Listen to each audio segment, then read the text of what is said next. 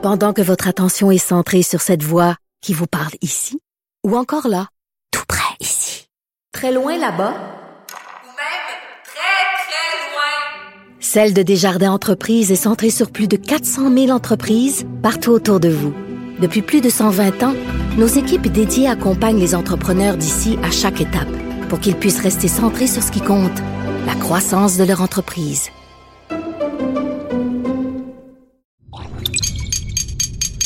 Cube Radio.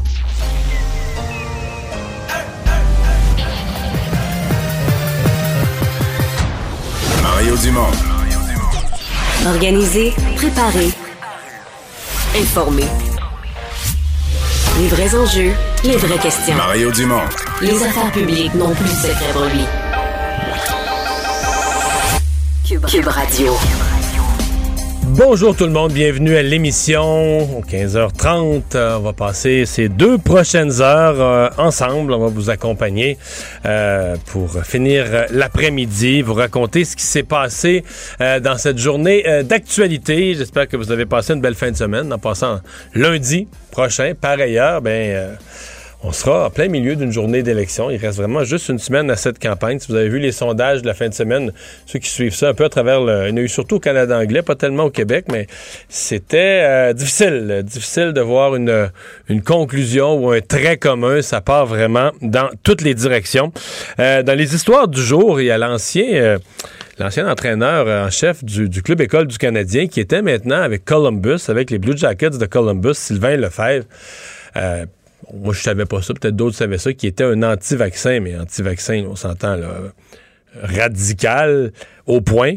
Je, vous avoue, je n'en reviens pas. Il était entraîneur adjoint. Il a quitté ses fonctions. Il a accepté de se faire ben, congédier ou quitter ses fonctions, appelez ça comme vous voulez. Il préférait ça au fait de se faire vacciner. Donc, il n'a plus son poste avec les Blue Jackets de Columbus. On va y revenir. Et tout de suite, on rejoint Julie Marcoux. C'est le moment d'aller retrouver notre collègue Mario Dumont dans nos studios de Cube Radio. Salut, Mario. Bonjour.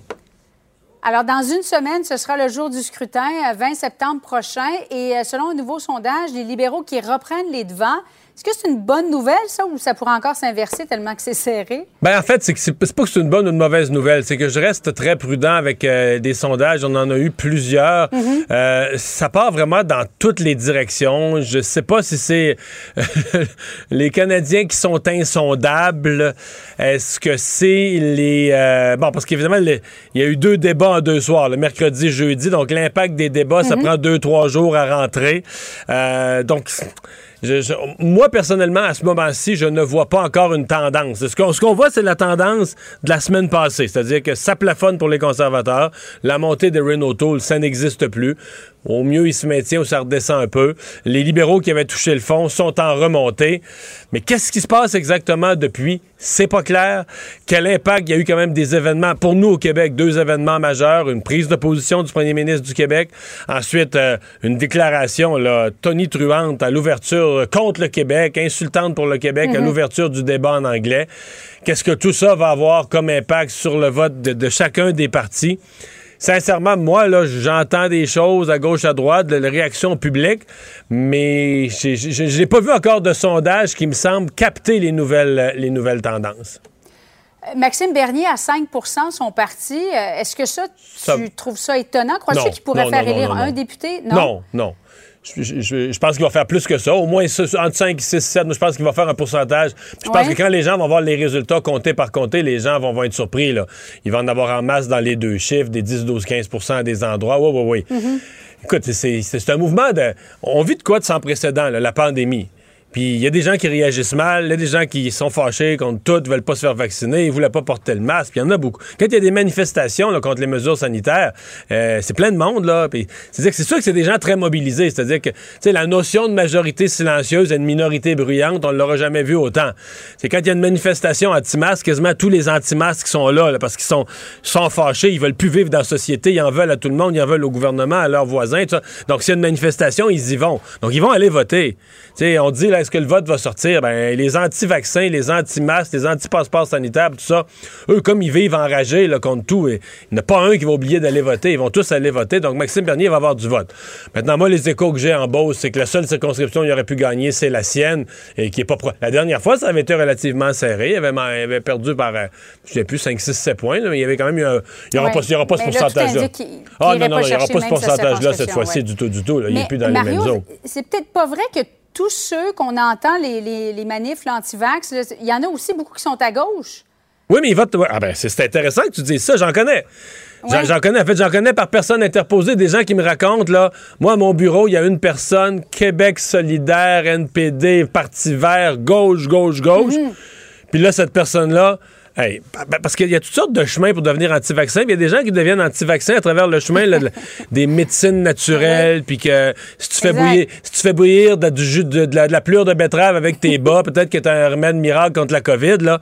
Fait que euh, donc t'as des gens qui arrivent de tous les univers. Et effectivement, moi donc j'entends des histoires de gens qui étaient Québec solidaire, Parti vert. Puis là, c'est Maxime Bernier puis c'est Éric Duhem. Donc des gens qui sont contre toutes les idées de Maxime Bernier, toutes les idées d'Éric Duhem, de la première à la dernière, sauf une, l'opposition aux mesures sanitaires. Puis ils les voient comme des héros, puis ils partagent leurs vidéos, puis ils vont voter pour eux autres, puis tout ça. La pandémie a fait ça. là. La pandémie a uni des gens autour d'un seul sujet, c'est on n'aime pas ce qu'on nous impose comme mesures sanitaires. Puis il y a des gens qui étaient très pour le masque, mais les vaccins ont peur de ça. Puis là, mais avec le passeport vaccinal, où ils veulent pas ça, ils veulent pas, ils sont pas vaccinés, ils veulent pas se faire vacciner, fouille-moi. Euh, et donc, là, euh, ils étaient pour les autres mesures sanitaires, mais là, à cause du vaccin, le passeport vaccinal, ils peuvent plus aller au restaurant. Ils sont sans connaissance, ils sont furieux, donc ils vont tous voter. Alors pour moi, qui va y avoir du pourcentage pour Maxime Bernier? La réponse, c'est oui. La question, au fait, c'est est-ce que Maxime Bernier pourrait faire réélire Justin Trudeau? Là, Là où les conservateurs avaient une montée, euh, en Ontario, euh, et pensaient faire des gains, c'est sûr que si Maxime Bernier enlève des votes aux conservateurs, monte à 7-8% Maxime Bernier pourrait couronner là, Justin Trudeau, premier ministre, pourrait être celui Ouais, qui ben, fait réélire Justin Et Trudeau. même lorsqu'on regarde le nombre de partis, cro- crois-tu qu'un jour, il va pouvoir y en avoir un gouvernement majoritaire, Mario? Oui, euh, avec le même nombre de partis, M. Trudeau a formé un gouvernement majoritaire. euh, il y a, parce que avec plusieurs partis pour former un gouvernement majoritaire, je dis, ça ne te prend plus des, des- des 50% du vote. Là. Je veux dire, dans des comtés... Oui, mais euh, sauf que Maxime Bernier, avec la pandémie, il, il est allé chercher quelque chose, là, quand même. Ouais, mais là, d'après moi, y avait, si la pandémie se terminait, dans deux ans d'ici, là, son 6, 5, 6, 7 euh, Après moi, ça reviendrait à 1 parce que c'est ça qu'il y Mhm. avait avant. c'était 1% qu'il y avait avant. Des gens qui adhéraient vraiment à ces idées, c'était 1 Peut-être qu'il en garderait un et demi ou deux, mais je pense pas. Je pense que c'est Mm. vraiment un vote circonstanciel. D'ailleurs, il fait campagne sur un seul sujet. Il a fait toute l'année, il a fait ça, des manifestations, insister, se mettre en photo, regardez, moi je porte pas le masque, puis recevoir une contravention. Il a- il a- toute sa médiatisation a été. Il a fait quelques interventions sur d'autres sujets, mais on les voit pas passer. Dès qu'il parle d'autre chose, ça n'intéresse pas personne. là. Son thème de prédilection, c'est vraiment euh, les, euh, les mesures sanitaires. Donc c'est. C'est euh, une élection, à mon avis, là, ça plus- devient une véritable boîte à surprise. Là. À une semaine Ouais, du ouais, vote, ça, devient une véritable boîte à surprise. Puis on ne le saura peut-être même pas le soir même.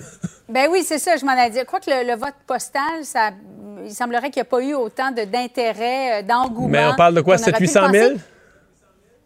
penser.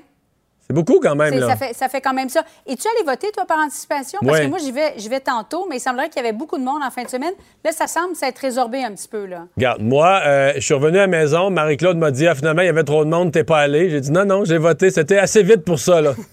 assez vite que je suis revenu. Marie-Claude était convaincue que j'avais reviré en voyant une file gigantesque. Ouais. Je m'étais découragé, puis j'avais reporté ça plus tard. Il y avait personne. C'était vraiment, c'était super tranquille. À mon, à cause des, là, c'était par ordre alphabétique. Puis moi, mon, mon groupe, il y avait personne. Fait que je je suis arrivé, euh, j'ai voté tout de suite. C'était euh, d'une rapidité incroyable. Mais bon, peut-être que je suis Tant arrivé euh, au bon moment, à bonne heure. Chanceux. Alors, je te raconterai ça demain. Moi, j'y vais tantôt. Euh, on parlait des, des manifestations anti-vaccins, euh, anti-mesures sanitaires. As-tu l'impression qu'il y a un changement de ton aujourd'hui qui se fait? On a entendu Justin Trudeau dire euh, ça suffit l'intimidation. Euh, la sortie de Valérie Plante également. Il y a eu des manifestants, on les a vus près des écoles la semaine dernière, près du CUSUM cet avant-midi. Est-ce qu'on assiste en ce moment à un changement de ton? Ben, changement de ton des deux côtés. En fait, euh, je voyais. Ouais. Que des gens décident, que des manifestants. euh, tu sais, tantôt, je disais, ils vont voter pour Maxime Bernier. C'est quand même le processus démocratique et c'est très correct. là. Il y a un parti qui, qui porte leur message sur les. Et ça, euh, bon, ils vont voter pour, c'est bien correct. Mais aller manifester devant une école ou un hôpital, c'est ça, c'est pas correct, mais c'est plus que pas correct. C'est le fond du baril.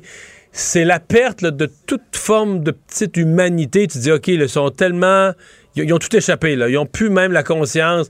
Disons, ces gens-là, ils ont, ils ont-tu déjà eu de leurs proches hospitalisés? Ou probablement que oui, mais c'est que, tu sais, à un moment donné, l'expression perdre lumière, là, tu, vois plus clair, là. T'es tellement jugement, choqué.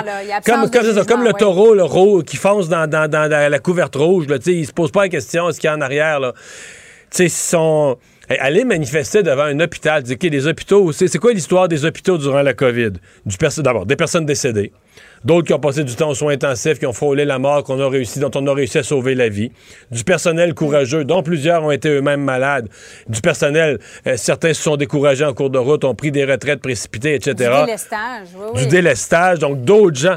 Comment tu peux penser, dire, hey, ça va. Pff, m'en aller manifester, même. Puis même manifester devant une école. Faut être sans dessin, pas à peu près. D'aller écœurer des enfants, des enfants.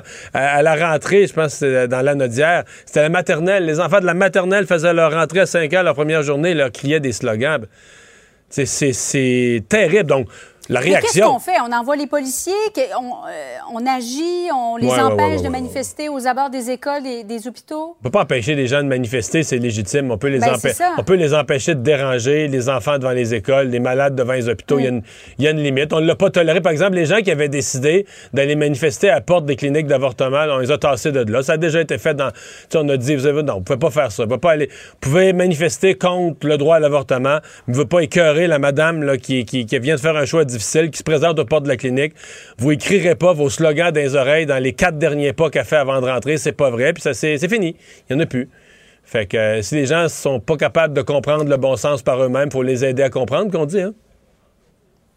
Les armes à feu, euh, la mairesse Valérie Plante qui a tenu un point de presse, deux choses. Ben, D'abord, elle est revenue sur les manifestants, mais euh, le 15e, le triste 15e anniversaire de la tuerie à Dawson. Et là, elle a interpellé les partis, mais elle était furax. Elle a dit on n'y arrivera pas tout seul, les villes, on a besoin d'aide. Elle a même traité Denis Coderre de pyromane en disant que c'est lui, le pyromane, qui s'improvise pompier en ce moment. Euh, elle semblait quand même assez émotive, là. Ouais. Ben, il y a un bout où elle a raison, là, quand elle dit on fera pas ça tout seul. Elle a besoin des paliers de gouvernement supérieur, Ouais. tout ça. Mais il y a un bout où elle doit être vraiment inquiète, euh, Julie, parce que, tu sais, en politique, il y a des affaires qui sont pas de ta faute, là, mais veux-tu que je te repasse en revue les, les- les présidents de pays ou les premiers ministres qui ont été battus après une récession? Des fois, la récession était mondiale. Hein? C'était pas, on peut pas dire c'est de la faute du premier ministre de tel pays. Mais à un moment donné, t'es- t'as pris, t'es t'es devenu chef du gouvernement, là, l'économie allait bien. Puis trois ans après, elle va plus bien. Puis là, les gens ont perdu leur emploi, puis sont furieux. Puis là, le premier qui passe en élection, c'est toi, fait qu'ils se défoulent sur toi. Puis c'est injuste comme ça, la politique, parfois. Dans ce cas-ci, Mme Plante, est-ce que c'est de sa faute la montée de la violence? Je pense pas qu'elle ait été une championne de la sécurité publique, mais je pense pas non plus qu'elle ait commis des gestes là, épouvantables euh, qui, qui ont, qui ont occasionné ça. là. Je pense qu'il y a une montée dans toutes les grandes villes. On le voit à Toronto, Vancouver, à Ottawa, une ville jadis tranquille. Il y a une montée de ces, ces crimes par arme à feu, de ces crimes de rue. Il y a une montée bien réelle. Ouais. Euh, la mairesse s'en est peut-être pas occupée quand c'est le temps, ou elle n'a pas vu la montée quand c'était le temps.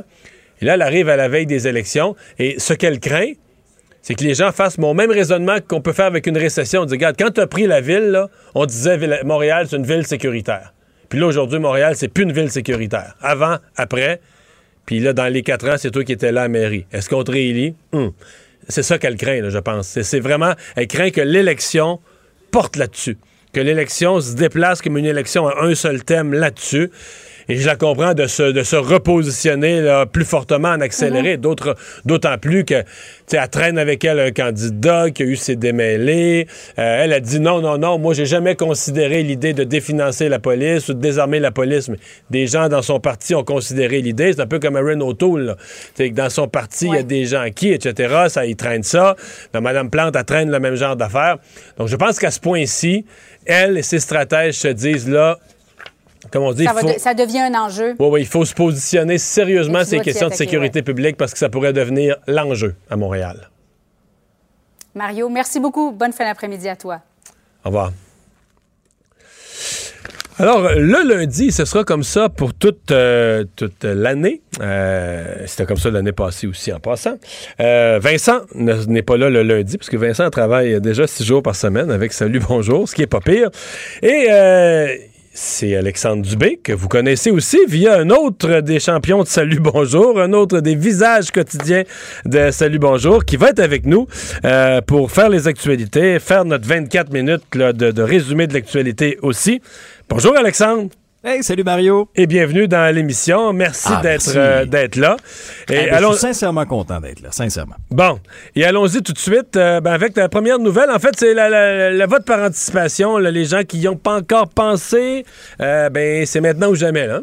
Ouais, c'est maintenant ou jamais, ça se termine, euh, ça se termine ce soir à 21h. Et, et j'ai hâte de voir aussi l'impact des derniers jours, hein, que ce soit bon le fameux débat en anglais, la question de la modératrice qui a fait en sorte que François Legault a déchiré sa chemise euh, sur la place publique. Alors ça se poursuit. Hmm. Ben, euh, moi, ça moi, se je vais te poursuit. dire, euh, moi, je vais te dire, Ouais. je suis convaincu, Alexandre, que dans les quatre derniers jours, il y a des gens qui, de façon impulsive, sont partis sont allés voter bloc.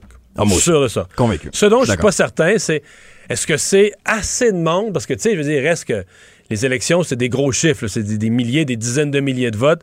Est-ce que c'est assez pour faire basculer les équilibres? Est-ce que c'est assez pour changer euh, l'ordre des choses? Ça, je suis pas Mhm. certain. On va le savoir, euh, on va le savoir lundi.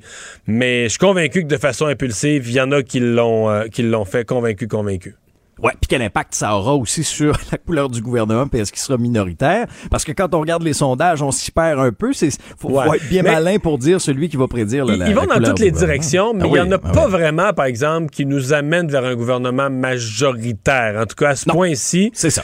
Euh, on sent, remarque, il reste une semaine, puis des fois, dans la dernière semaine, comme on dit, ça part, c'est une vague, des fois, ça part en une semaine, mais pour l'instant, on a vraiment l'impression qu'on se tient dans des scénarios de, de toute façon de gouvernement Ouais. minoritaire d'un côté ou de l'autre. Ouais, quand on regarde les chiffres là, de vendredi là, pour ce qui est du vote par anticipation, c'est quand même 1,3 million d'électeurs qui se sont présentés et c'est une augmentation par rapport au premier jour de vote des élections fédérales en 2019. Puis euh, Mario, je t'entendais tantôt, t'es allé voter par anticipation. Je l'ai fait moi aussi.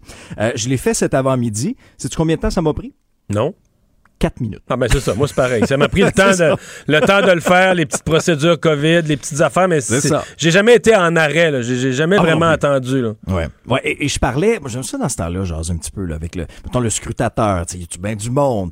Et, et lui aussi, même son de cloche, il disait, écoutez, ça fait quatre élections que je fais, puis j'ai jamais vu voter autant de gens par anticipation. Moi, je suis dans les Laurentides. Est-ce que c'est localisé ici ou, ou ça se démontrera un peu partout? Mais en tout cas, quand on regarde les chiffres, c'est un peu la tendance. Et le journal, le, le Devoir nous apprenait ce matin qu'il y a aussi 800 000 électeurs qui ont fait une demande pour voter par la poste. Et ça, Mario, ça veut dire qu'on va probablement se coucher pas mal tard.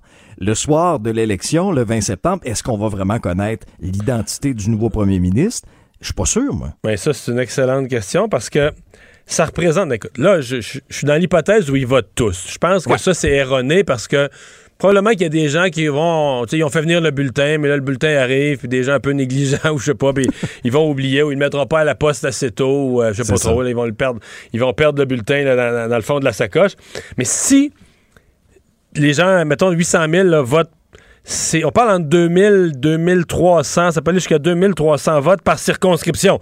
Là, encore là, peut-être qu'il y a des, circons- des circonscriptions qu'il y en aura plus ou moins, mais c'est le, si tu divises 800 000 par 338 circonscriptions, tu arrives à 2300. 2300, il y a beaucoup de circonscriptions le soir des élections où l'écart entre le premier et le deuxième, entre le gagnant et- et, son, Ouais. son- deuxième, risque d'être de, je sais pas, mais 800 votes, 600 votes, 1000 votes. Alors, dans ces cas-là, T'as raison de dire, pour autant, mettons, euh, je sais pas, mais dans un comté, il y en a un qui mène là, par 600. Mais il y a deux, on sait qu'il y a 2500 ou 3000 votes par la poste. À mon avis, on peut pas déclarer le gagnant. C'est parce que si ces votes par la poste, mettons, sont beaucoup plus en faveur, je sais pas, mais c'est des gens plus âgés, ils ont voté plus pour l'autre candidat, ben, le deuxième va passer premier une fois le vote par Ben la oui. poste compté. Ça peut faire tourner le vent. On l'a vu aux États-Unis avec Biden. Exactement. le soir de l'élection. Et si. Bon, là, je te dis ce qui peut arriver dans un comté. Un comté serré peut basculer. Mais si tu as 10-12 comtés comme ça, dans le cadre d'une élection très serrée, ben, comme tu viens de le dire, on pourrait très bien se retrouver le soir des élections à ne pas être capable de déterminer qui, des conservateurs ou des libéraux, va former le prochain gouvernement. Ou encore, on pourrait avoir un gagnant clair. Les conservateurs ou les libéraux ont nettement plus de sièges, mais on tourne autour du, fameux chiffre clé de 170, là, tu sais. Et là, on, dit- on- on- on se quitterait le soir en disant le gouvernement, il est de telle couleur, tel parti, mais impossible de dire s'il est minoritaire ou majoritaire. Il faudra, dans ce cas-là, attendre Ouais. le dépouillement des votes par la poste. Mais il y a deux types de scénarios où on pourrait partir de la soirée électorale là, à minuit, euh, aller se coucher et ne pas savoir exactement le résultat de l'élection, soit qui est le gagnant, ou soit est-ce que ce gouvernement sera majoritaire, donc stable pour quatre ans, ou encore minoritaire? De, de mémoire d'homme, Mario, là, toi qui, qui a fait de la politique, qui couvre la politique, dans, euh, récemment, là, est-ce qu'on a connu ça? Pas vraiment. En fait, le plus proche de ça qu'on est venu à un certain point, on se disait qu'il faudrait attendre sais, dans des résultats très serrés, attendre la Colombie-Britannique. 2006, la première élection, Stephen Harper avait gagné, c'était pas beaucoup de sièges, euh, avec quelques sièges au recomptage, mais pas, pas au point, j'ai pas de souvenir qu'on soit au point où on se quitte à, on se quitte à minuit, là, tu sais, ou à minuit et demi, puis qu'on peut pas dire qui, euh, on peut pas dire qui va, qui va gouverner. Il n'y a pas de discours du gagnant ou du perdant parce que tu ne le sais pas. Ça, il n'y a pas eu de précédent. Mais en même temps, il n'y avait jamais autant de votes par la poste. Les votes par la poste, c'était des petits nombres. Ils étaient comptés en même temps que le reste. C'était, c'était compté le soir même, puis c'était envoyé dans le tas, dans le lot, en même temps que... là, ils vont être comptés le lendemain. Donc, le soir, là, on n'aura pas les résultats du vote par la poste, carrément. Ouais, ouais. Une autre première dans cette année assez spéciale. Hein, Ouais. Merci, Alexandre. À tantôt.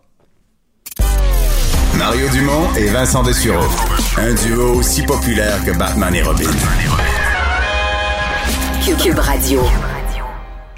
Ah, c'est le début aujourd'hui euh, de l'utilisation des tests rapides euh, par les écoles. Euh, bon, je pense que vous connaissez la saga. Euh, Il y a des experts qui, préconisent qu'on aille de l'avant avec ça depuis longtemps. Ça a traîné. Finalement, il y a eu un projet pilote. Et cet automne, au niveau de la, santé publique, en collaboration avec l'éducation, on dit oui, oui, quand il va y avoir des, éclosions dans les écoles, on va gérer ça avec des tests rapides. C'était pas encore prêt au début de l'année scolaire. On nous a dit la date où ça commence, c'est lundi, euh, le 13. Et là, ce matin, euh, c'est encore des, des notes discordantes euh, sur euh, euh, comment on gère ça, qui s'occupe de ça, qui fait quoi. Et il y a entre autres Kathleen Legault, la présidente de l'Association montréalaise des directions d'établissements euh, scolaires, qui dit on nous a laissé une espèce de gros, euh, gros problème sur les, sur les bras. On nous a laissé avec le, le, le, le- problème, nous autres, sur les épaules complètement, les écoles. Bonjour, Madame Legault. Bonjour, Monsieur Dumont. Euh, on pensait que ça vous fournissait un outil de plus, que, que vous alliez être content?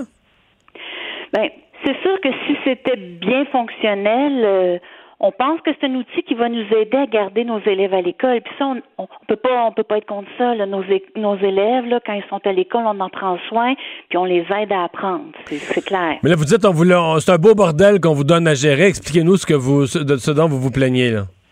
Ben, concrètement, il y a des écoles qui n'ont pas encore le matériel, donc Bon. ils peuvent pas commencer. Euh, vendredi de la semaine dernière, le 10 septembre, les directions des écoles visées ont reçu un- le lien qui permet de visionner euh, la fameuse vidéo pour former le personnel. On comprend le vendredi euh, dernier. Donc, c'est certain que nos équipes n'ont pas, t- ont pas eu le temps de former, en tout cas pas former plusieurs membres de personnel. Peut-être que les directions ont eu le temps de, de le regarder et que eux sont formés, mais on est loin d'une équipe d'intervenants scolaires volontaires prête à faire les tests dans nos écoles. Et donc, aujourd'hui, concrètement, est-ce qu'il y a des écoles aujourd'hui où ça marche? Là, où est-ce qu'il y a des, on est prêt, tout est correct? Si un jeune a des symptômes, on fait le test rapide? ça se peut que dans certaines écoles, ça soit la direction qui ait passé les tests aujourd'hui parce qu'il y a juste la direction qui est formée. Mais on faut être bien clair que chaque fois qu'on fait un test, on parle de 30 à 40 minutes, là, se préparer, mettre tout l'équipement de protection, faire le test, attendre le résultat. Donc, peu importe qui le fait dans l'école, il y a quelqu'un qui va prendre 30 à 40 minutes chaque fois qu'il y a un test à faire. Donc, pour 30 à 40 minutes, là, je fais un calcul vite. Si on travaille 8 heures dans une journée, s'il y en avait 16 à faire dans une journée, euh, c'est un employé à temps plein. Euh, absolument. On s'attend pas à ce qu'il y ait tant de tests que 16 par jour, mais évidemment, ça dépend de la taille de l'école, parce qu'on parle d'élèves qui ont développé des symptômes pendant la journée. Donc, pas d'élèves, parce que si un élève arrive le matin puis qui est malade, on va le retourner à la maison. Donc, c'est pour des élèves qui développent des symptômes en cours de journée. On passe le test. S'ils sont négatifs, on les retourne en classe. Et c'est là que ça va devenir intéressant quand ça va être bien implanté. Ouais. Est-ce que l'utilisation, parce que vous venez de l'expliquer, c'est une utilisation très restreinte, parce qu'on dit si l'enfant a des symptômes, normalement ses enfants, le gardent, ses parents le gardent à la maison, on n'envoie pas l'enfant à l'école.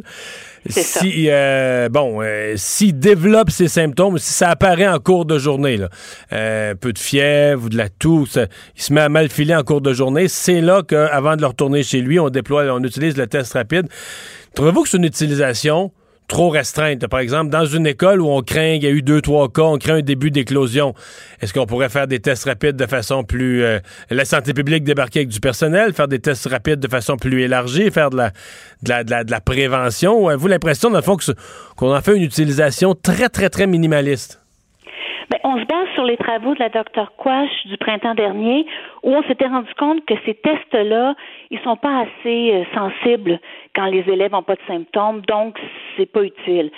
Par contre, quand la santé publique, quand il y a plusieurs cas dans une école, puis que la santé publique débarque pour tester euh, tout le monde, là, ça arrive dans certaines écoles, mais là, on, ce sont pas les tests rapides qui, se, qui sont C'est un vrai test, là.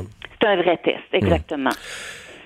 Ça, ça a l'air de quoi euh, présentement? Parce qu'on nous dit qu'il y en a beaucoup de cas dans les écoles, puis la région de Montréal est la région présentement, là, on est revenu à ça, la région où la, COVID circule le plus. Ça a l'air de quoi dans les écoles qui sont sous votre, euh, sous votre juridiction? Là? Mais le nombre de cas augmente. Donc, euh, on arrive à l'école le matin, puis on a un, un, deux, trois cas de plus. Mais la problématique, en ce moment, il y en a une, c'est que c'est très long avant que la santé publique nous rappelle pour nous dire c'est quoi les mesures à mettre en place, est-ce qu'on est-ce qu'on doit retourner certains élèves à la maison. Donc nous on a quand même des grilles, on a quand même une idée, mais on n'est pas du personnel de la santé. Donc, On vous dites que la santé publique n'a pas de directive claire, que vos directions d'école peuvent suivre là, euh, A, B, C, D, voici la mécanique. On, on est à se questionner encore. Euh, c'est pas encore clair parce que ça- beaucoup de situations demandent une analyse et c'est la santé publique qui doit faire cette enquête-là. Nous, on, on contribue, on donne les informations. Le problème, c'est que parfois, ça leur prend deux, trois, quatre jours à nous rappeler. Puis là, pendant ce temps-là, euh, on, on est bien embêté dans certains cas.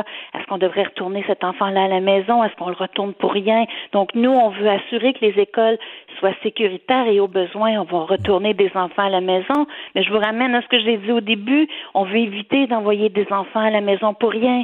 Donc, plus vite on a les consignes, plus on s'assure que nos écoles sont sécuritaires et qu'on veille sur nos élèves. Les élèves à la maison, je parle pas que Mhm. l'année passée, quand il y avait un groupe au complet, on, on utilisait l'expression on passe en mode euh, en mode enseignement à distance là, pour tout le groupe. Mais là, un enfant qui. Parce qu'on dit on essaie de garder le groupe à l'école, mais un enfant ou deux enfants dans une classe là, qui sont envoyés à la maison, c'est pour 10 jours. Euh, ben dans certains cas, c'est pour 10 jours, effectivement. Des fois, c'est en- c'est pendant qu'ils attendent le résultat du test. Des fois, c'est juste l'attente du résultat. Mais si le résultat est positif, c'est plus long. Est-ce que là, ils ont. Est-ce qu'on passe, est-ce qu'on bascule en enseignement à distance? Est-ce que est-ce qu'on a une façon. Est-ce qu'ils perdent ces semaines-là carrément d'école sans, sans remplacement? Ben, actuellement, quand il y a deux cas et plus dans un groupe, on bascule en enseignement à distance, comme on l'a fait l'année dernière. Et quand il y a juste un cas, ben, euh, on doit euh, soutenir cet enfant-là sur le plan pédagogique, À mais, mais sans être dans le- dans l'enseignement virtuel. Il y a certains centres de services qui qui ont l'école virtuelle pour les enfants qui ont des problèmes de santé euh, réels et, permanents. Mais un élève qui est retiré pour quelques jours, ben, l'enseignant lui va lui envoyer le plan de travail. euh, il, peut avoir un enseignant de l'école qui contacte l'enfant pour s'assurer qu'il sait quoi faire. Hum, puis il va revenir en classe ensuite. Ben, on va, euh, on va vous souhaiter la, la meilleure des choses. Est-ce que l'appel que vous lancez aujourd'hui, euh, sentez-vous que la santé publique euh, va, va, va l'entendre? Attendez-vous de la santé publique une, une réaction? Ben, en fait, la première chose qu'on doit avoir, c'est les outils hein, pour faire idéalement les ressources aussi, puis du temps, du temps pour s'organiser puis bien faire les choses. Parce que en aucun cas on veut mettre notre personnel à risque. On veut qu'il soit bien formé, qu'il comprenne bien les enjeux. Parce qu'un enfant qui est potas- qui est potentiellement positif à la COVID, mais si on s'en approche, ben on, faut vraiment savoir euh, comment le faire. Et si on le teste, il faut vraiment aussi savoir euh, comment s'y prendre. Madame Legault, merci. Merci. Au revoir, Kathleen Legault, présidente de l'Association montréalaise des directions d'établissements scolaires. Pendant que votre attention est centrée sur vos urgences du matin, vos réunions d'affaires du midi, votre retour à la maison ou votre emploi du soir, celle de Desjardins Entreprises est centrée sur plus de 400 000 entreprises à toute heure du jour. Grâce à notre connaissance des secteurs d'activité et à notre accompagnement spécialisé, nous aidons les entrepreneurs à relever chaque défi pour qu'ils puissent rester centrés sur ce qui compte, le développement de leur entreprise.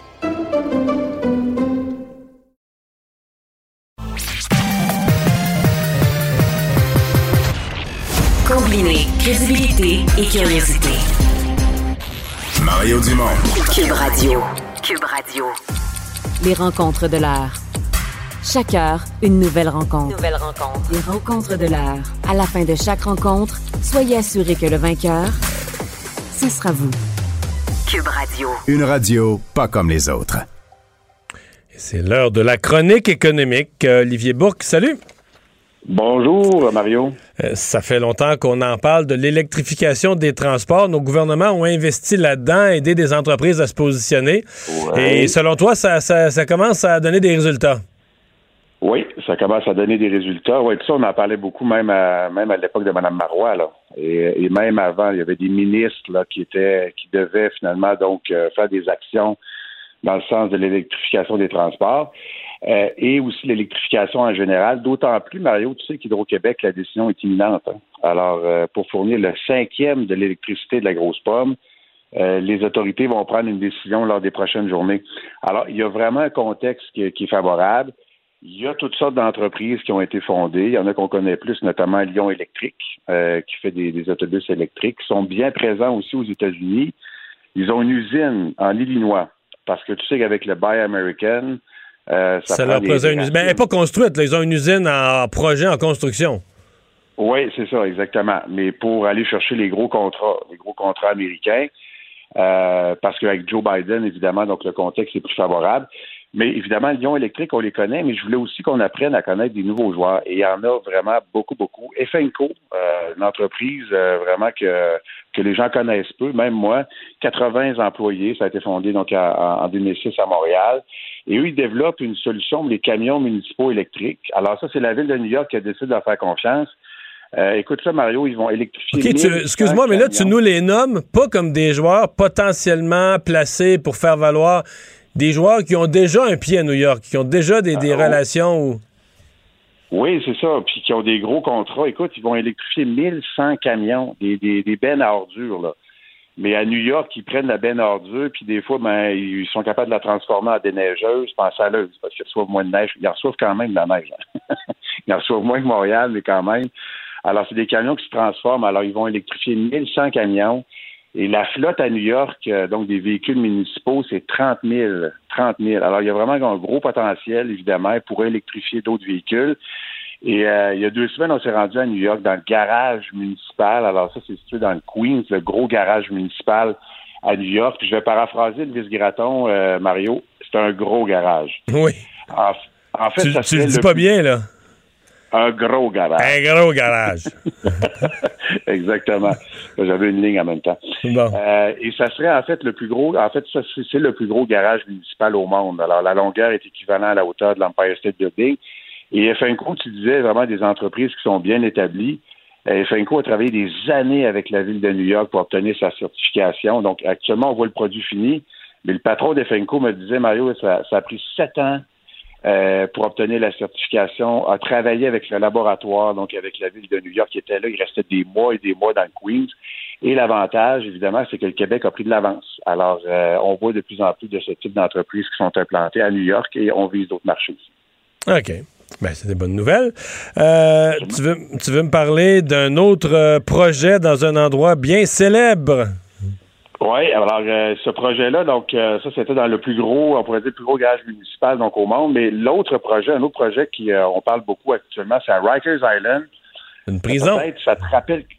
Oui, vas-y. Tu t'es dit c'est une prison.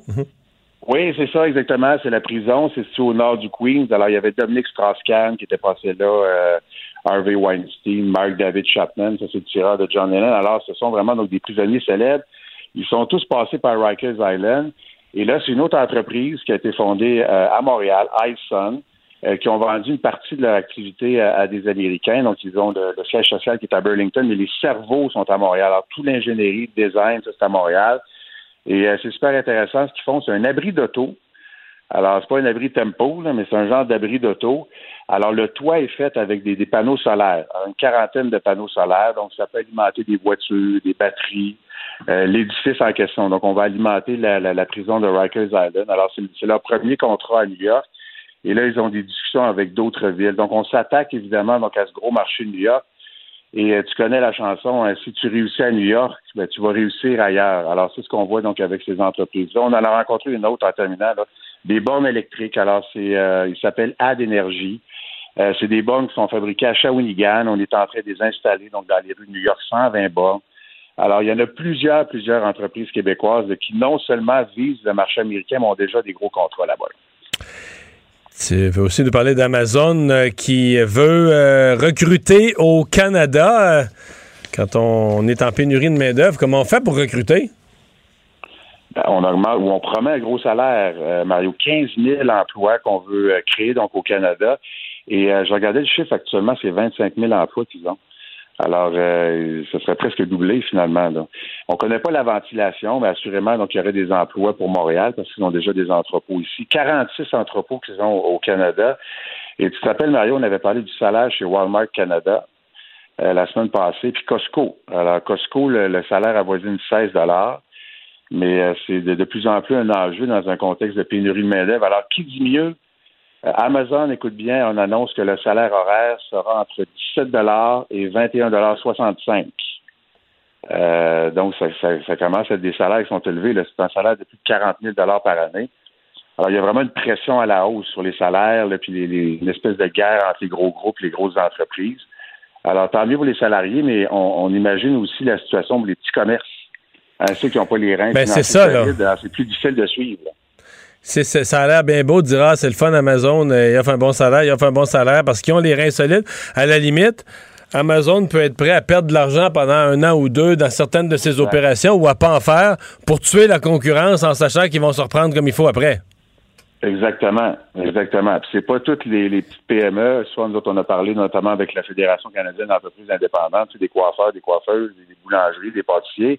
Euh, c'est pas tout le monde là, qui peut monter le salaire jusqu'à 20, 21, 22 dollars. Alors c'est sûr et certain que ça amène une pression à tout le moins là, à la hausse sur les salaires. Mais à suivre des emplois qu'on veut créer d'ici combien de temps déjà? Euh, à l'automne, ça va aller vite euh, quand même. Donc, ça va se faire. Donc, c'est pas sur. Euh, pas sur on aura la ventilation. C'est pas sur 5 ans là, quand Amazon annonce 15 000 ah, non, emplois. C'est immédiat. là. Oui, immédiat. Puis on sait à quel point Amazon, tu avais vu le, le titre d'Amazon durant la, la, pandémie. Là. Lorsqu'on les entreprises techno, c'est elles qui ont profité carrément de la pandémie. Alors, ils ont de l'argent, ils en ont et ils sont en expansion. Merci, Olivier. Merci, à demain. Mario. Bye bye. Le remède à la désinformation. Le remède à la désinformation. Mario Dumont et Vincent Dessureau. Cube Radio. C'est l'heure de la chronique juridique. Nada Boumefta, avocate en droit criminel et protection de la jeunesse, est avec nous. Bonjour, Nada. Bonjour, messieurs. C'est un procès qui va probablement être un des plus suivis au Québec. Euh, la belle-mère de celle qu'on a appelée la, fillette de Granby ou la fillette martyre de Granby. Euh, ça se déroule. Première, première chose que tu dois nous expliquer, c'est que ça ne se déroule pas euh, dans le district judiciaire concerné. On l'a déplacé à la demande de la défense. On l'a déplacé à Trois-Rivières. Oui, on l'a déplacé à Trois-Rivières pour une question d'équité de procès. On veut s'assurer que les gens qui vont venir témoigner, le jury également qui va être sélectionné et qui a été sélectionné, on comprend que ça a été fait aujourd'hui. Plus de 14 ont été euh, choisis, 6 femmes dont et 8 hommes ont été officiellement euh, sélectionnés. On voulait pas le faire dans le bassin de gens qui entouraient finalement la famille et qui pouvaient potentiellement être, comme, comme on peut dire, contaminés euh, finalement par la région, le fait qu'ils fassent partie de la région de Grimby. Alors, on est allé à Trois-Rivières il n'en demeure pas moins qu'il s'agit quand même d'un dossier très médiatisé. On en a beaucoup entendu parler à l'époque où c'est arrivé. On parle quand même d'avril 2019. Et c'est aujourd'hui qu'on arrive au procès criminel. Euh, gardons en tête, il y a un dossier évidemment de DPJ là, qui a été ouvert là-dedans. La mère a été représentée par avocat. Et euh, malheureusement, et ça c'est une mention que je voulais amener sur le terrain en DPJ depuis le rapport Laurent, on voit pas beaucoup de changements là, euh, qui ont été apportés. Quelques Ah non, hein? récentes, pas aucune, je vous dirais là. Encore toujours des, les mêmes problématiques d'accès à des ressources, à des euh, manques de ressources de psychologues. Et comme ma collègue euh, Maître euh, Assouline, qui était un peu plus tôt sur nos ondes euh, ce matin, euh, j'ai eu la chance de, de la capter là, en changeant de, de district, pardon, et elle mentionnait qu'effectivement, même dans le sud, là, on manquait de psychologues, de psychiatres, et qu'on pouvait les compter sur les doigts de la main. C'est c'est tout à fait juste. Là. Moi qui pratique dans le nord, c'est les mêmes professionnels qu'on a dans le nord que dans le sud. Pourquoi est-ce qu'on en manque?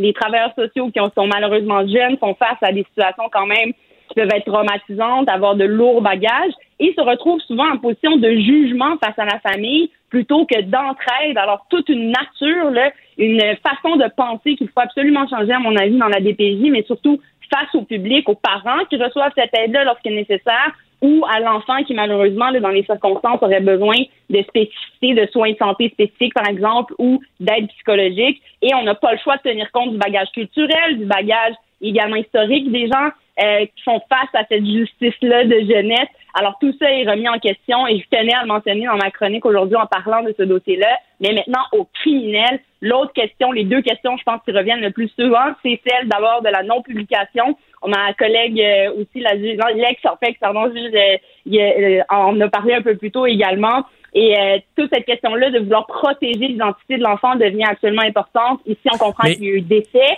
Oui? Mais on va protéger l'identité de l'enfant, euh, de, son, chose. de son frère de facto. Mais est-ce que la non-publication, jusqu'où ça va aller? Est-ce qu'on va savoir les détails? Est-ce que. Qu'est-ce qui s'est passé? En fait, Qu'est-ce que. les médias vont s'impliquer là-dedans puisqu'il est d'intérêt public normalement qu'une cause soit connue du public et qu'on puisse être informé de ce qui se passe dans nos cours de justice, encore plus en criminel, parce qu'on parle quand même d'une façon de penser euh, de la population, des mœurs et coutumes qu'on veut quand même savoir ce qui se passe et surtout pour dissuader aussi d'autres gens de commettre des crimes euh, similaires, évidemment. Alors, tout ça va être sous-pesé dans la balance. On comprend que c'est un juge de la Cour supérieure qui devra trancher sur cette question-là de non-publication ou oui. Certainement, parfois, on va cibler des choses, comme tu l'as mentionné, là, caviarder certaines choses. D'abord, il y a toujours une question de protection de l'enfant et ça, c'est protégé par plusieurs lois, euh, que ce soit en criminel ou en DPJ. Quand on demande ça, normalement, c'est de facto autorisé par euh, un juge. Mais ici, on comprend que le débat va se positionner surtout quant à la défense pleine entière de madame. Mais on comprend que là, le jury a déjà été sélectionné. Et normalement, quand on est en défense, on va quand même porter une attention particulière à la connaissance du dossier par les gens qu'on sélectionne ou non, parce qu'on espère que ce jury-là qui sera sélectionné et qui devra prendre une décision unanime euh, sera le moins possible, même presque pas teinté de ce qu'ils ont entendu ou vu dans les médias autour d'eux. Et ce que je trouve assez particulier quand même, c'est qu'avec les réseaux sociaux, bon, l'information circule rapidement et ça reste des cas très humains, mais encore une fois, on verra ce que la preuve dira et c'est là-dessus que le jury devra se baser pour prendre sa décision finale dans cette affaire. Alors, certains parlent de justice qui doit être faite, D'autres euh, vont, vont parler, là, attendre plutôt la finalité du dossier, mais rappelons qu'elle est présumée innocente jusqu'à preuve du contraire. Elle se retrouve à procès devant des semblables, donc des, un jury composé d'hommes et femmes qui devront trancher à la fin de tout ça de sa culpabilité. Et qui devront, ouais, et- et de sa culpabilité, devront trancher trois fois, là, parce qu'il y a des accusations, séquestration, voie de fait grave et euh, meurtre au second degré? Exactement. Donc, ils devront trancher sur les trois chefs d'accusation. Et encore une fois, quand, on est devant le il faut une décision, une décision pardon, unanime. Euh, parfois, on se retrouve dans des dossiers où la preuve parle d'elle-même, mais parfois, il peut y avoir un doute qui peut être semé ou un manque de preuves sur certains éléments. Donc, c'est ce qu'on verra euh, tout au long de ce procès-là qu'on va suivre de très près. Je reviens parce que tu nous as bien expliqué le pourquoi du changement de district judiciaire. Euh, je reste toujours un peu, j'ai jamais assisté à un choix de, de, de juré. C'est pas quelque chose que je connais, puis je suis pas, pas, avocat. Mais on dit à Granby, là, tout le monde aurait eu une opinion préconçue. Oui. Mais l'affaire a été tellement, tellement médiatisée qu'on se demande sincèrement, on se dit, OK, mais à Trois-Rivières, là, y, y a-tu vraiment des gens que tu croises à Trois-Rivières, que tu fais venir comme juré, puis qui disent, ah, moi, cette histoire-là, je la connais très peu, j'ai pas d'idée préconçue. Euh, tu sais, on l'appelle publiquement la petite fille martyre de Granby. S'il y a martyr, c'est que quelqu'un qui a été martyrisant. Je sais pas. J'essaie de voir où est-ce qu'on trouve des gens là, qui qui arrive avec une opinion complètement neutre euh, par rapport à ça, comme moi j'arriverais sur une cause dans, dans un pays que, où j'ai pas jamais entendu parler, là, tu sais. Ben, on l'a déjà vu on l'a connu au Québec et partout au Canada avec d'autres procès très, très connus. Là, un des plus connus au Québec, c'est sûrement l'affaire du Turcotte. En plus, il y a eu plus d'un procès devant jury, donc plusieurs sélections de jury qui, au fil du temps, ont vu et ont eu accès quand même à certaines informations qui ont été filtrées par les médias. On a quand même réussi à trouver un jury qui, on a jugé, était capable d'être impartial et de vraiment prendre sa décision que sur les faits qui seront entendus, mais je rappelle au grand public qu'un jury, là, quand il prend sa décision, n'a pas à justifier cette décision-là, donc à expliquer que c'est parce qu'ils en sont venus à telle ou telle conclusion suivant les faits. Donc, on ne saura jamais réellement si les jurys, là, le jury qui, qui a été sélectionné va vraiment prendre sa décision basée que sur la preuve et jamais sur des choses qu'il aura entendues à l'extérieur faut rappeler aussi que ce n'est pas tous les jurys qui sont séquestrés. Certains peuvent rentrer à la maison pour aller souper. Donc, il reste quand même certains contacts qui peuvent exister avec l'extérieur. Et dans le monde dans lequel on est, effectivement, Mario, ne pas avoir accès à l'information, surtout pour un cas comme ça qui a ébranlé le Québec au complet, euh, c'est évident que ça peut être euh, une question qu'on peut soulever, mais c'est là l'importance d'être représenté par avocat, de procéder à une sélection de jury en bonne et due forme. On comprend que ça s'est fait quand même assez vite euh, aujourd'hui, c'est-à-dire qu'on n'a pas traîné en, en, en rejetant plusieurs. Donc, alors, à l'heure où on se parle, on a les, les 12 euh, on a, membres en fait, on en a même sélectionné plus. On en a sélectionné 14 et une des raisons, justement, c'est que si jamais il y a un désistement ou quelque chose qui fonctionnait pas par rapport à deux autres membres du jury, ben, qu'on puisse Dans- continuer les procédures. Dans ces, sans dans ces cas-là, les deux autres vont suivre le déroulement, c'est ça? Exactement. Normalement, ils sont invités à suivre le déroulement, à prendre des notes, à voir qu'est-ce qu'il y en est. Mais au final, là, seuls 12 euh, jurés. Mais ils délibèrent pas, mais si-. C'est ça. Mais si un des jurés euh, est- doit être tassé pour X, Y, Z raison, là, on prend celui-là qui a suivi tout le déroulement, puis on l'intègre au jury. C'est exact. Et l'idée, Marie, dans tout ça, c'est évidemment là, de, de bien euh, procéder devant la justice, éviter de perdre du temps, surtout quand c'est des dossiers comme ça qui sont fixés pour plus d'une journée. Vous comprendrez, là, ce sont des procès qui peuvent se dérouler sur plusieurs jours, plusieurs semaines, voire des mois. Alors, euh, c'est clair que d'arriver, par exemple, en cours de procès et qu'un jury euh, ne soit pas apte, et là, je vais donner un exemple parce qu'il a atteint la, il a été atteint de la COVID deux jours avant la délibération, euh, ben, il faut savoir quoi faire plutôt que de recommencer à zéro tout un, une sélection du jury, refaire un procès, refaire la preuve euh, devant témoin. C'est pour éviter ce genre de situation-là. Et surtout, quand on connaît des cas euh, de délais raisonnables qui ont- qui n'ont pas été respectés, là, on essaie d'éviter ça dans ce genre de dossier-là. Merci, Nada. Merci. À demain, au revoir. Mario Dumont et Vincent Dessureau. Un duo aussi populaire que Batman et Robin. Cube Radio. Sortie musclée aujourd'hui euh, de la mairesse de Montréal, Valérie Plante, euh, concernant ces manifestations d'opposants aux mesures sanitaires euh, qui, après avoir visé les écoles, ont visé des, des hôpitaux, des centres hospitaliers. Elle est avec nous. Bonjour, Madame Plante. Bonjour, Monsieur Dumont. Euh, bon, je comprends que vous n'êtes pas de bonne humeur. Qu'est- Qu'est-ce qu'on peut faire? Qu'est-ce qu'on peut faire? Qu'est-ce que vous pouvez faire, vous, comme mairesse? Qu'est-ce que le gouvernement peut faire? Autant pour les écoles que les hôpitaux, mettons-les ensemble, pour cesser ces manifestations à des lieux qui créent le malaise. Absolument. Donc, euh, pour ce qui est de la ville de Montréal, ben, en fait, mon message aux, manifestants, c'est de que s'ils s'approchent d'une installation municipale où, par exemple, il y a des opérations de vaccination, on est en train de réunir tous les outils juridiques qu'on a pour euh, cesser les activités. Mais c'est évident que je demande également au, gouver- au gouvernement du Québec, par le ministère de l'Éducation et euh, celui de la Santé, de s'assurer que les lieux, les écoles, et que nos enfants ne se fassent pas écœurer là, euh, quand ils s'en vont à l'école par des gens qui ont, qui ont des idées réfractaires, puis aussi pour les, hôpitaux, on veut que le personnel de santé qui travaille fort ne se fasse pas intimider comme ça. Là. Mhm. Euh, les, gens vous diront, on a le droit de manifester, on peut choisir l'endroit, un trottoir qui soit devant une école, devant un hôpital. Le trottoir, c'est le trottoir. C'est un lieu public où notre droit de manifester est absolu. C'est ça leur réponse. Mais pour moi, ça, ça, dépasse les bornes parce qu'encore une fois, là, euh, de pouvoir manifester, c'est une chose. Mais quand ça commence à, à dire à des enfants puis crier dans la cour d'école qu'ils ne devraient pas se faire vacciner, quand les anti-vaccins utilisent la mort tragique d'une jeune fille qui n'a rien à voir avec la vaccination pour euh, déstabiliser les, élèves, moi, je trouve que c'est inacceptable.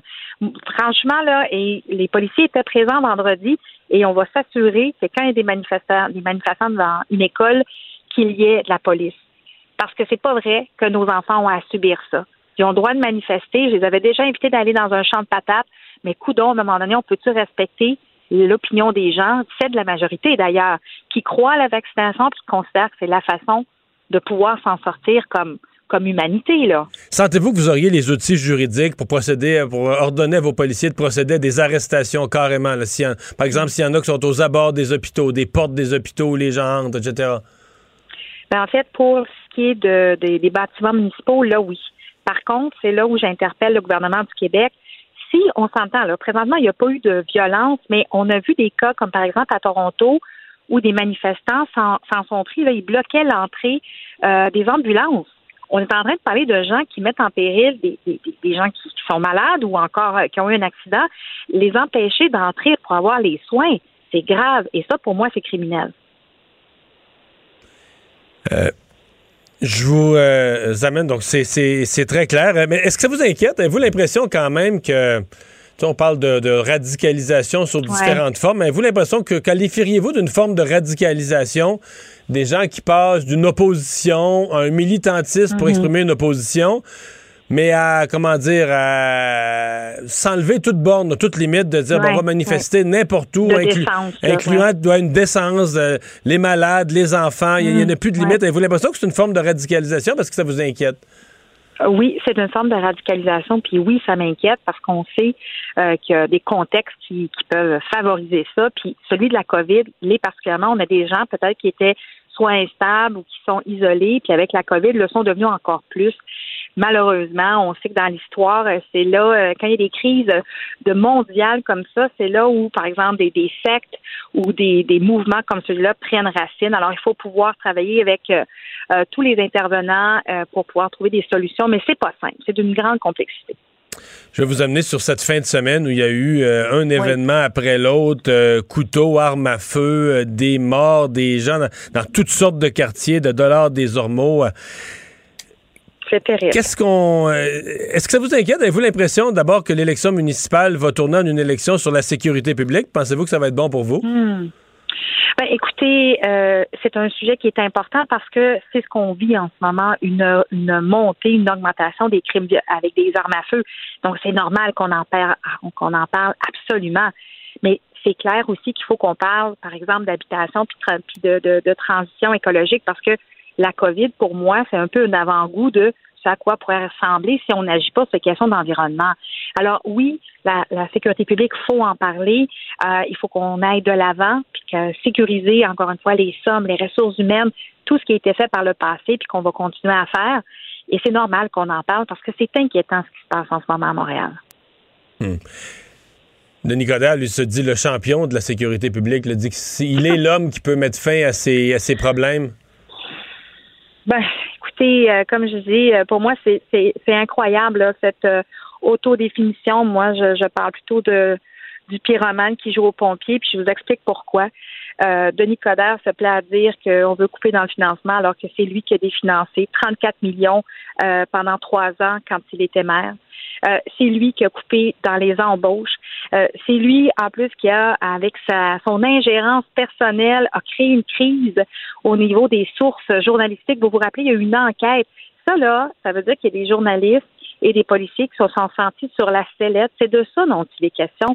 Je trouve ça incroyable que cet homme se positionne comme étant le champion de la sécurité publique, alors que sous son, quand il était maire, il a engagé le chef de police, M. Pichet, où il y a eu une crise intestine.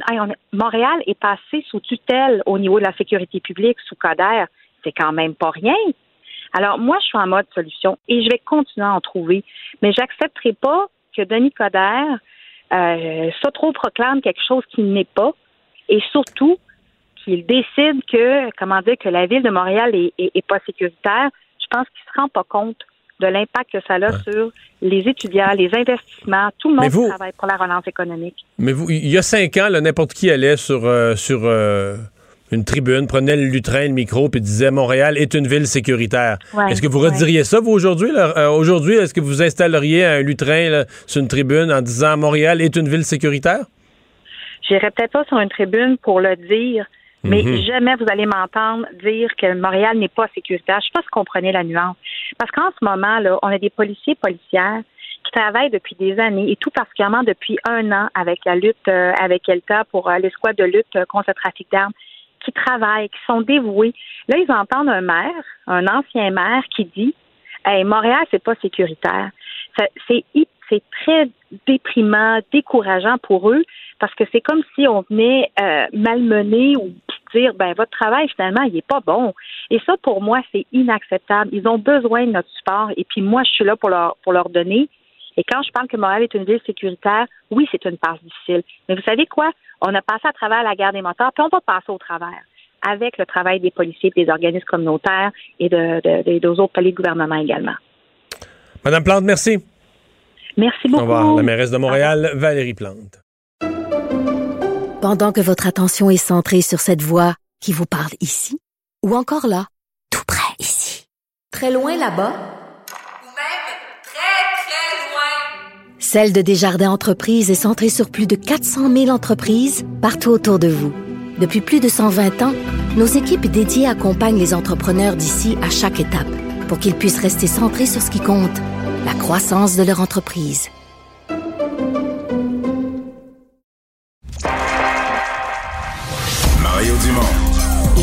L'actualité et sépare les faits des rumeurs. Il n'a qu'une seule parole, celle que vous entendez. Cube Radio. Vous avez 24 minutes dans une journée. Tout savoir en 24 minutes. Pour s'informer et comprendre en 24 minutes, ici Mario Dumont, en compagnie d'Alexandre Dubé, des studios de Cube Radio, la station d'affaires publique de Québecor. Voici Tout savoir en 24 minutes. Tout savoir en 24 minutes. Cube Radio. Mario, vraiment, ce qui a retenu l'attention aujourd'hui, puis c'est un, un tir groupé, là, tant de euh, la mairesse de Montréal, mais aussi des chefs des principaux partis sur la scène fédérale. Et, et point de presse en après-midi de la mairesse Plante qui vraiment là, a dénoncé euh, sans ménagement euh, les, les manifestations des opposants au vaccin, là, les, les anti-masques, les anti-vaccins, anti-mesures sanitaires, en les qualifiant de dégueulasses leur façon de faire. Parce que il y a eu plusieurs incidents. Il y a eu ces, ces manifs là, devant le CUSUM au cours de la journée, mais il faut remonter plus loin que ça, Mario. Il y a eu, euh, rappelle-toi, à la rentrée scolaire, là, ce groupe d'anti-vaccins qui ont gâché la rentrée des élèves au primaire. Tu as eu des graffitis sur une école. Là, je pensais qu'on avait atteint le fond du baril, mais visiblement, il y en a qui ont creusé encore. Et on a instrumentalisé au cours de la dernière semaine le décès d'une adolescente qui n'a absolument rien à voir avec le vaccin. Elle s'était vaccinée deux, elle s'était fait vacciner deux mois avant. C'est un, un problème cardiaque, là, visiblement, un, cas un problème de santé qui n'est pas du tout, du tout relié euh, à sa condition de, de personne vaccinée. Et vendredi, moi, les, personnellement, Mario, là, les deux bras m'ont tombé vendredi. Quand j'ai vu les anti-vaccins, encore une fois, aborder des jeunes, puis pas juste sur le trottoir, là, sur le terrain de l'école. Non, ben, en leur criant, portez pas le masque, enlevez, enlevez Oui. votre masque, puis tout ça. puis- Ah non, Ah c'est écoute- le fond du baril, tu l'as bien, de- du, du comportement. Et, et je pense sincèrement, puis tu vas, je pense que tu as des extraits, là, mais je pense sincèrement que tous les leaders parlaient du fond du cœur. Je pense qu'ils sont comme beaucoup Ouais. de citoyens. euh, sincèrement, je pense pas que c'est juste pour dire euh, faut, il faut dire ce qu'il faut dire ou des lignes préparées. Je pense que tout le monde est dégoûté là, de voir ce comportement-là. Ouais, tout le monde est dégoûté, puis les, les- chefs fédéraux ont condamné ça, là. Euh, condamné ça. D'un côté, il y a M. Trudeau, qui, lui, à Vancouver, a promis d'ériger euh, le- en, en infraction, vraiment qualifié comme une infraction, le fait d'obstruer le passage à tout bâtiment qui abrite des services de santé. Là, on parle des hôpitaux, des centres de vaccination, des cliniques d'avortement, des pharmacies, bref, on ratisse assez large. Euh, je trouve ça complètement ridicule qu'on en soit rendu à ce point-là, mais visiblement, dans la société, on est rendu à ce point-là. Je te fais entendre les commentaires de Valérie Plante, que tu as reçu d'ailleurs aussi à ton émission. Revivons un petit peu un extrait de son point de presse. Un, ça, je trouve ça dégueulasse. Et là, aujourd'hui, c'est la même chose. Des anti-vaccinés, anti-vaccins qui s'en vont écœurer les travailleurs de la santé, qui donnent tout, qui sont au front. C'est pas normal, c'est pas acceptable. On peut pas accepter ça. Alors, ça a retenu l'attention, Mario, dans, dans la campagne électorale, mais c'est pas tout. Résumons là ce qui s'est Oui. dit d'un côté comme de l'autre. Euh, D'abord, les, les conservateurs ont dévoilé des mesures de financement pour venir en aide aux parents canadiens, entre autres, en ce qui concerne euh, en ce qui concerne les adoptions. Donc, on, on propose chez les conservateurs d'améliorer les programmes de congés pour les nouveaux parents pour leur permettre d'assurer un revenu qui peut aller jusqu'à 1000 dollars par mois, mais euh, aussi d'offrir la prestation canadienne pour enfants à partir du septième mois de de grossesse pour l'achat de biens de première nécessité. C'est ce que M. O'Toole a dit, mais dans son point de presse, je sais pas si tu as eu la même réflexion que moi, euh, il a changé de ton à, l'endroit de Justin Trudeau. C'est peut-être parce qu'on est à une semaine du scrutin, mais on l'a rarement vu aussi mordant. Écoutez-le bien. Au cours des prochains jours, vous allez décider si, oui ou non, vous allez récompenser Justin Trudeau. Si vous allez le récompenser pour avoir brisé sa promesse et pour avoir déclenché une élection inutile de 600 millions de dollars. Cet homme n'est pas féministe, environnementaliste ou au service des Canadiens. Oui, mais là, le ton va durcir de part et d'autre. Mais lui, dans le cas de M. O'Toole, mm. euh, même l'annonce que tu nous décrivais pour les parents adoptifs, c'est bien intéressant, mais dans les faits, là, il est le seul qui continue à faire des petites annonces là, comme ça. Euh, je veux dire, euh, les libéraux, ça fait une semaine qu'ils annoncent, sont plus dans les politiques, ils sont plus dans le programme, puis sont, je veux dire, ils sont attirés à bras raccourcis, publicité, c'est une campagne de oh, peur. Si Aaron O'Toole est élu, ça va être ceci, ça va être cela. À mon avis, il commençait temps là, que M. O'Toole réplique à ça, parce que tu peux pas peux pas, toi, te faire ton petit bonhomme de chemin, dire, ah, je ferai ceci pour les uns, puis ceci, cela pour les autres. À un moment donné, il faut qu'il. Je pense que c'est sa stratégie de campagne, c'était de dire, moi, il faut pas que je fasse peur, faut que je sois vu comme un gars positif. Mais là, euh, si, la dernière semaine, c'est aussi ça, c'est de boxer un peu. Là. mais Mario, c'est parce que M. O'Toole, on l'a entendu une couple de fois, il y a un plan. Mais là, il y avait, il y avait tellement un plan pour tout que là, il a pas fini d'effeuiller Ouais, mais là, euh, la campagne achève, là. oui, je pense qu'il va en avoir même après la campagne, il va encore dire qu'il y a un plan. Euh, Monsieur Singh aussi a sorti les gants de boxe euh, aujourd'hui, s'attaquant à Justin Trudeau, dénonçant le coup de ses, ses promesses brisées. Euh, le, le, le, chef du NPD a reproché, entre autres, là, au PM, d'avoir laissé le coût des logements, des, des factures aussi augmentées, de pas avoir agi pour lutter contre la crise climatique. Toute la question autochtone euh, également. Là, euh, Monsieur Singh en a remis une couche. Écoutons-le. Il a brisé ses promesses. Il a promis de euh, garantir l'eau potable pour chaque communauté autochtone. Il a brisé sa promesse. Et en brisant ses promesses, les gens paient le prix. M. Singh qui a, utilisé la technique, la technique Donald Trump, parler devant un avion en marche. Ben, c'est ça que j'allais dire. J'allais dire, j'allais dire, as-tu fait son point de presse en tondant son gazon? c'est ça. C'est un hélice, ok, c'est un hélice, je comprends, c'est un hélice d'avion. M. Trump était très Moi, j'allais bon dire, il aurait, pu, il aurait dû arrêter sa tondeuse le temps de répondre aux questions des journalistes. Mais bon, faire sa cour arrière après, comment ouais, ouais, tu, fais, tu fais ton devant, puis après ça, tu fais l'arrière. Une chose à la fois, là. Mais en campagne, tu sais, hein? Ah ouais, je sais, je sais, les chefs sont bien occupés. Des fois, on n'a pas le choix. Euh, dans le cas bloquiste, c'est euh, c'est toutes les, euh, les révélations de notre bureau d'enquête là entourant euh, Diane Le Boutillier, David Lametti, euh, bon sur la nomination de juges. Et dans ce cas-ci, Yves-François Blanchet, lui, il a suggéré la création d'un comité transpartisan. Question de favoriser la transparence, la neutralité de la de la nomination des juges, parce que le bloc souhaite soumettre de nouveau encore la création de ce comité-là, qui, en gros, là, serait responsable de la nomination des juges. Ça permettrait aussi de limiter le pouvoir des cabinets ministériels d'Ottawa, de diminuer les influences. Et il a laissé planer aussi, François Blanchet, la possibilité d'y faire siéger René Villemur, un éthicien candidat bloquiste pour la, la circonscription de Trois-Rivières. Voici François Blanchet. Les juges de la gestion des juges de la députée ministre Le Boutillier, ce sont les électrices et les électeurs de Gaspésie-les-Îles qui auront l'occasion de sanctionner son comportement dans une semaine. Ouais, Parce que, bon, euh, Madame Leboutier, ça, ça, a occupé quand même euh, les médias au cours de la fin de semaine. Euh, de ce côté-ci, elle s'en est défendue, mais mais c'est sûr qu'on s'entend que d'un côté, bon, il y a, y a, la situation de Diane Leboutier. On, on refait un peu le fil des événements dans, dans, dans ce dans ce dossier-ci, parce qu'il y a des documents obtenus pendant la fin de semaine là, et révélés par le bureau d'enquête qui ont montré que la ministre Leboutier aurait beaucoup insisté on le dit comme ça, pour que Damien Saint-Onge soit nommé juge en 2019. À l'époque, euh, Maître Saint-Onge, lui, il était associé d'un cabinet d'avocats, cabinet d'avocats William Hassel, un contributeur et un organisateur de la campagne de Madame Leboutier en 2015. C'est ce qu'on peut lire dans un document interne du cabinet du ministre de la Justice, David Lametti qui est responsable de la nomination. Donc, le ministre Lavetti, lui, avait en main une recommandation plus favorable concernant un autre candidat pour le poste de juge, mais il a finalement choisi de nommer M. Saint-Onge. mais c'est deux, trois affaires. D'abord là, euh, Yves-François Blanchet est en campagne, est en tournée. Là, euh, il a passé dans différentes villes de la circonscription. Donc, je l'ai vu à Percé, à Gaspé, à Grande-Vallée. Donc, il est vraiment dans le comté. On comprend qu'il veut arracher aux libéraux le comté de Gaspésie, euh, Gaspésie-les-Îles, Gaspésie-Bonaventure-les-Îles, je sais pas comment il s'appelle.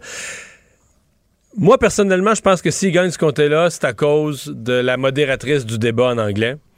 Euh, pas à cause de ces accusations-là. Je pense que ça, l'accusation que les libéraux soient, bon, les nominations partisanes, les juges, euh, oui, c'est une accusation qui peut nuire à M. Trudeau dans l'ensemble du Québec. Mais dans le comté, là, je disais ça à Vincent la semaine passée. Moi, dans le comté, je suis convaincu que les gens se disent, baf, tu sais, notre ministre est influente, on aime ça. C'est pas, pas qu'on. Nomination d'un juge, pas idéal. On n'est pas nécessairement fier qu'elle ait fait ça, mais ça nous dit qu'elle a du poids. Si elle a pu faire nommer un juge, ça veut dire que si elle intervient pour notre centre des loisirs, elle va être écoutée. C'est comme ça que les gens vont. Bien des gens. Je parle, de- je parle de l'électeur ordinaire, là, qui vit Oh en région, qui vit dans une région relativement éloignée où, tu sais, t'as bien des petits dossiers locaux, bien des besoins, bien de la misère économique, bien des affaires, puis où souvent tu te sens oublié, là. Tu sens que t'es vraiment loin du pouvoir, puis pe- personne t'écoute. Fait que si on t'annonce que ta ministre, elle a une, elle a une voix au chapitre, là, on, quand elle parle, on l'écoute, tu vas retenir ça aussi. Tu vas dire, ah ben là, les juges, c'est pas idéal, puis on faudrait que ce soit autre. Par ailleurs, la solution là, de notre comité transpartisan, là, un, ça intéresse personne. Dans la population, là, les gens, tu commences à parler de ça, les gens tombent endormis. Deuxièmement, je t'annonce que ça se fera jamais. Là. Ça se fera jamais, jamais, jamais C'est avec ça. un gouvernement. Fait que je, je- je- je comprends la campagne là, de M. Blanchet. Je pense que ça se peut qu'il ait gagné ce comté-là à cause de l'élément nationaliste puis de- de- des gens outrés de ce qui a été dit. Mais, euh, ça- disons, le sujet qu'il a choisi d'aller l'écœurer sur cette histoire-là dans son comté, à mon avis, euh, très, très peu de points associés à ça. Très, très peu. C'est ma lecture à moi, je peux me tromper. Non, mais je suis d'accord avec toi. Moi, j'ai l'impression qu'il n'y a pas plus intérêt à cogner sur le clou, justement, de, cette condescendance-là du Canada anglais en lien avec le débat, le débat de jeudi passé. Euh, j'ai l'impression, en tout cas, si je me fie aux discussions que j'ai entendues là, ici et là, au cours de la fin de semaine, ça, ça risque de trouver pas mal plus, pas mal plus écho. D'ailleurs, Mario, euh, le vote par anticipation, ça c'est intéressant de suivre aussi. Ça se termine ce soir, hein. 21 heures. Euh, les Canadiens déjà 1,3 million d'électeurs se sont présentés au bureau de vote à la première journée par anticipation vendredi. On n'a pas encore les chiffres. On n'a Euh, pas toi les chiffres moi, on est allés. samedi-dimanche, là, hein? Ouais, toi et moi, on est allés. Oui, c'est bien- passé. On a été des chan- chanceux, passé. ouais. Ouais, ah non, vraiment, écoute, moi, Il y a des gens qui ont attendu longtemps. là. Moi, j'ai entendu Ah des oui, oui, histoires de 45 minutes, une heure d'attente. Ah oui, moi aussi, moi aussi. C'est pour ça que quand je suis allé ce matin, j'étais j'étais un petit peu nerveux, puis j'étais un peu coincé aussi, parce qu'il fallait que, bon, je prépare mon commentaire pour, pour du Trisac. Écoute, quatre minutes. Je suis rentré, ça a très bien été. J'ai remercié justement les gens aussi pour leur, euh, pour leur travail, pour leur service. Je suis reparti. Quatre minutes, ça se faisait très très bien. Et les gens sur place me disaient, et ça reflète dans ces statistiques-là aussi, euh, qu'ils n'ont jamais vu ça, des, euh, un vote par anticipation aussi occupé. Et en 2019, c'était 4,8 millions d'électeurs qui avaient voté par anticipation lors des quatre jours. Euh, vote par la poste, parce que ça aussi, ça va être une tendance intéressante à suivre. J'ai l'impression que vous allez vous coucher tard là, lors de la soirée électorale euh, lundi prochain. Ceux qui veulent voter par la poste ben, ont jusqu'à mardi, 18 heures, pour demander à Élections Canada leur trousse de bulletins de vote. Il y en a déjà pas mal qui l'ont fait. Le Devoir nous rapportait ce matin que près de 800 000 électeurs ont fait une demande pour voter par la poste aux élections au cours de la semaine prochaine. Euh, on n'a pas vu ça tant que ça dans les dernières élections. Jusqu'à quel point ça va jouer un rôle, Mario, dans cette élection-ci? Et jusqu'à quel point il y en a peut-être qui vont la laisser sur le coin de la table aussi, la trousse.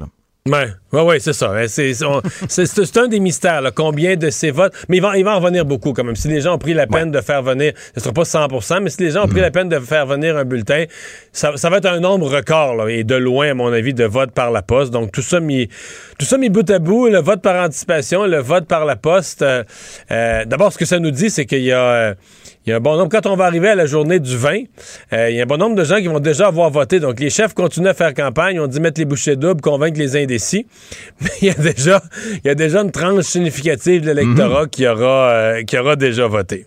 Mais ça nous dit aussi que si c'est un, un résultat très, très serré, on pourrait se coucher à minuit, euh, lundi soir, le 20, sans savoir exactement le résultat final. Tu été obligé de, de conclure, Pierre Bruno conclure la soirée électorale en disant, bien, rendez-vous demain, après-demain, euh, pour le décompte des votes par la poste pour avoir un résultat complet, parce qu'on pourrait ne pas Ouais. avoir une conclusion.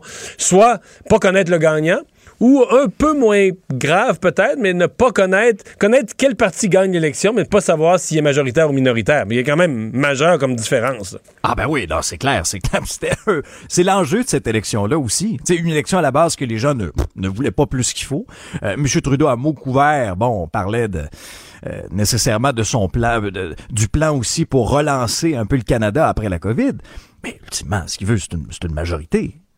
Oui, ça c'est sûr. Mais là, ça, la majorité, à mon avis, c'est un peu, il n'y a rien d'impossible, mais c'est un hmm. peu plus loin à cette étape-ci.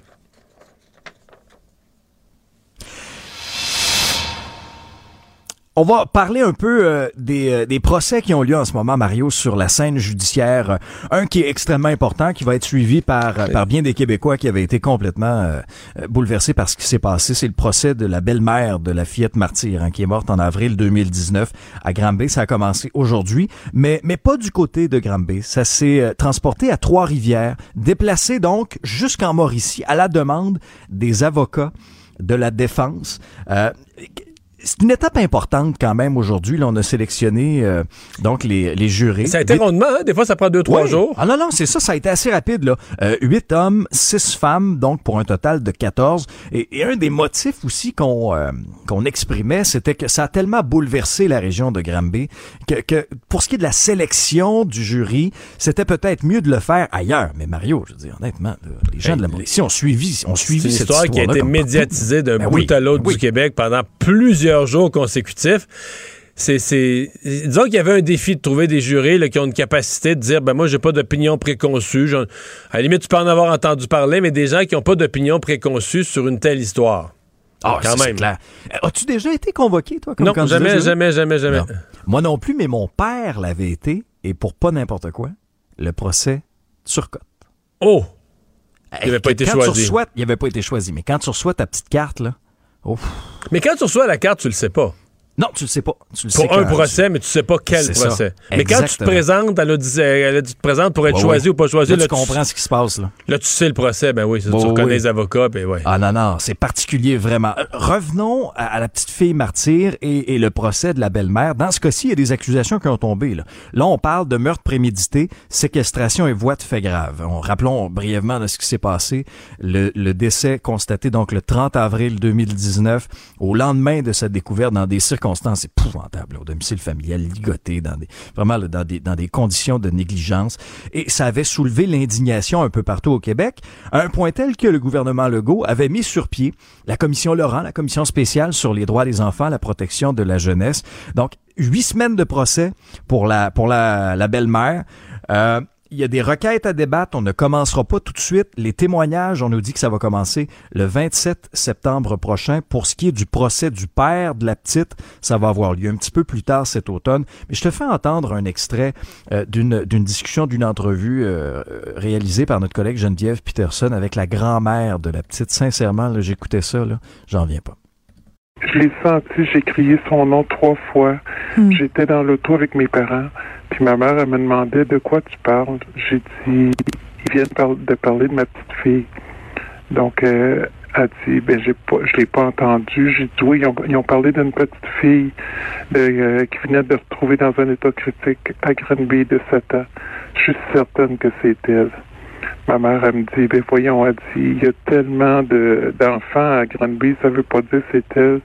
J'ai dit, maman, je le ressens que c'est elle c'est quelque chose. Hein? ouais. On imagine la, détresse, de ben, tous les gens autour euh, durant ces, euh, ces journées-là. Et il y a une autre histoire impliquant une, euh, une jeune fille. Ah oui, ça c'est ça aussi ça avait choqué. Hein? Et ce qui s'est passé aujourd'hui, c'est l'enquête préliminaire de l'homme qui est accusé du meurtre d'Océane Boyer, 13 ans.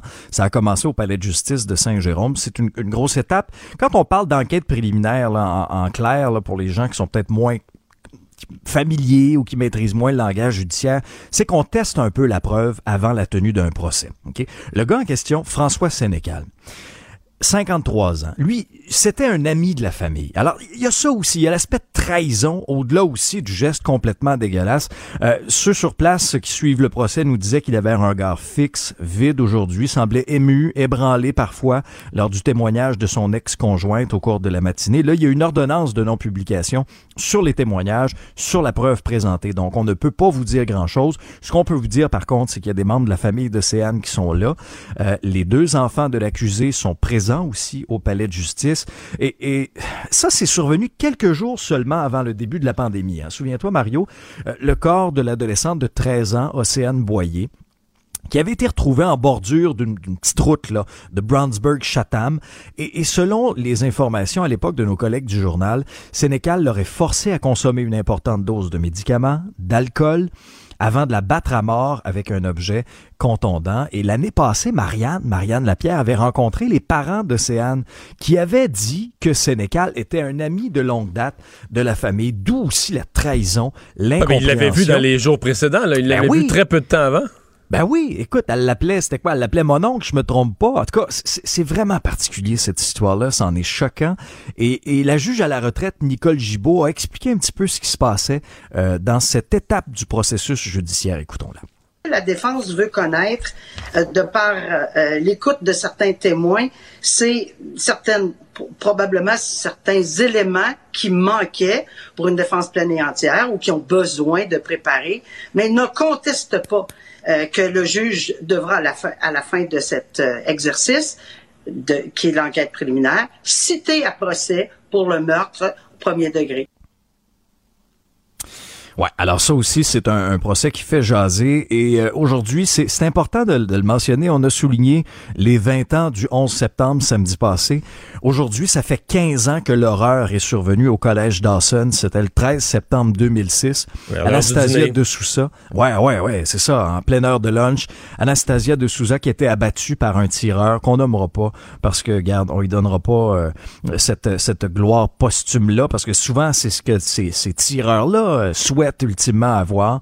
Euh, plusieurs autres étudiants ont été blessés également pendant le drame. Mais ça reste un miracle. cet événement-là ah doit ben rester dans l'histoire du Québec, un miracle qui n'ait pas eu plus de décès, compte tenu ah ben de l'arme, de la situation un mélange d'une intervention policière puis des blessés qui ont quand même qui ont été relativement chanceux dans les circonstances, mais c'est un c'est un décès, c'est un décès de trop. Mhm. Mais quand tu regardes les circonstances, il y aurait pu en avoir, il y aurait pu en avoir des Ah ben il y aurait pu en avoir davantage. C'est clair, il y a quand même 19 personnes qui ont été blessées là-dedans. Le tireur avait ouvert le feu d'abord sur des étudiants pas très loin de la porte d'entrée du collège Dawson, entre à l'intérieur par la suite, prend un otage pour l'obliger à transporter son sac rempli d'armes. L'otage réussit à s'enfuir et c'est à l'intérieur de l'établissement que l'homme armé a tué justement Anastasia de Souza, blessé d'autres personnes. Pendant ce temps-là, il y a des jeunes qui étaient évacués avec le chef de la sécurité. Le tireur avait pris d'autres otages et finalement un membre des forces de l'ordre avait réussi à atteindre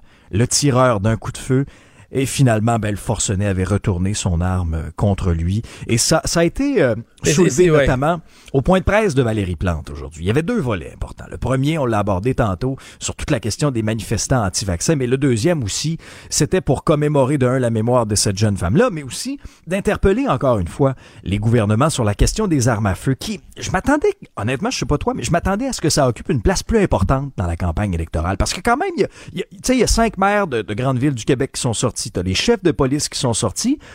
Et pourtant, c'est un enjeu, écoute, ça tire du fusil plus que jamais à Montréal. Mais c'est parce qu'on a eu le débat. C'est souvent ça la politique. Hein. Les libéraux ont vu dans le programme de Renault Tool un, paragraphe problématique. Et donc le débat a eu lieu sur ça, enfargeant à Renault Tool pendant quatre jours, mais relativement peu de débats sur ce qui se vit au quotidien avec les armes de poing dans les rues. Là. Euh, et les maires ont demandé au parti de se prononcer là-dessus.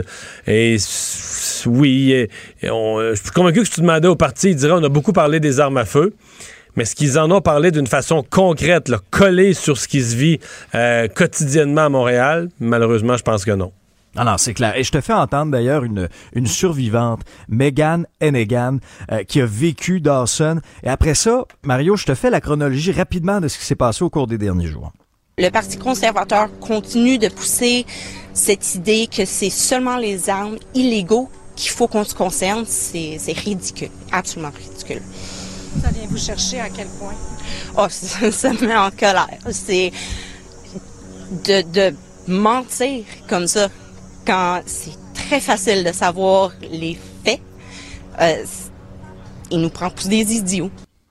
Tu sais, on sent qu'elle est encore très, très troublée là, parce qu'il est arrivé 15 ans plus tard. Puis Mario, je t'en- onde vendredi, samedi, dimanche, à Salut Bonjour, OK? Je te fais juste là un petit récapitulatif. Début de soirée hier, un matin par balle dans le stationnement d'un centre commercial à Hunsick, un homme connu des milieux policiers. Hier encore, deux femmes, un homme blessé, ça c'est à l'arme blanche, mais quand même, un événement violent. En fin de semaine, dans Saint-Michel, des véhicules criblés de balles, un commerce dans Parc Extension criblé de balles, euh, à Dollars des Ormeaux, hein, t'as sûrement vu passer ça en Oui. fin de semaine, une résidence de la rue de Nakoda qui a été criblée de balles. Pour la deuxième fois en quelques semaines. Écoute, en 11 jours, troisième fois. Puis, puis, puis les images aussi de ce braquage armé euh, de jeunes là euh, à Mirabel, là, tu sais, qui tiennent le fusil sur le côté comme d'un film, comme d'un vidéoclip, le fond de culotte au genou. Tu sais, moi, sincèrement là, j'entends de plus en plus des policiers aussi, Mario, poser la question suivante quand on aura le courage de s'attaquer à la route des armes? Tu sais, parce que c'est bien beau nous annoncer des programmes de sensibilisation puis de, de Mais la route des armes, là, on, là, là, on parle vraiment de ce qui se vit. On, par- on parle de, de contrebande. Et Mhm. c'est, à mon avis, quand je parle de la- que nos chefs politiques n'ont pas parlé du vrai problème durant la campagne, Et voilà. c'est à ça que je réfère. là. Comment, les, fait. comment les armes de poing, si facilement accessibles par des groupes utilisés quotidiennement à Montréal, comment ces armes de poing-là sont devenues euh, aussi accessibles, aussi faciles à se procurer? Euh, Il y, a, y a de la contrebande. La plupart viennent des États-Unis. C'est pas des fabriques euh, ici, c'est pas des fabriques au Québec. La plupart viennent des États-Unis, donc il y a un chemin. Et si on décidait de, à la frontière, si on décidait de fermer le- comme il faut la- le chemin, là, à mon avis, on pourrait, on pourrait faire beaucoup mieux. Tout savoir en 24 minutes. Bilan COVID du jour, Mario, euh, on a euh, fait un peu le saut, en tout cas, personnellement, là, quand j'ai vu le bilan de la fin de semaine euh, de samedi où on frôlait le 1000 cas, et ça, on n'avait pas vu ça depuis quoi? Depuis avril, à peu près.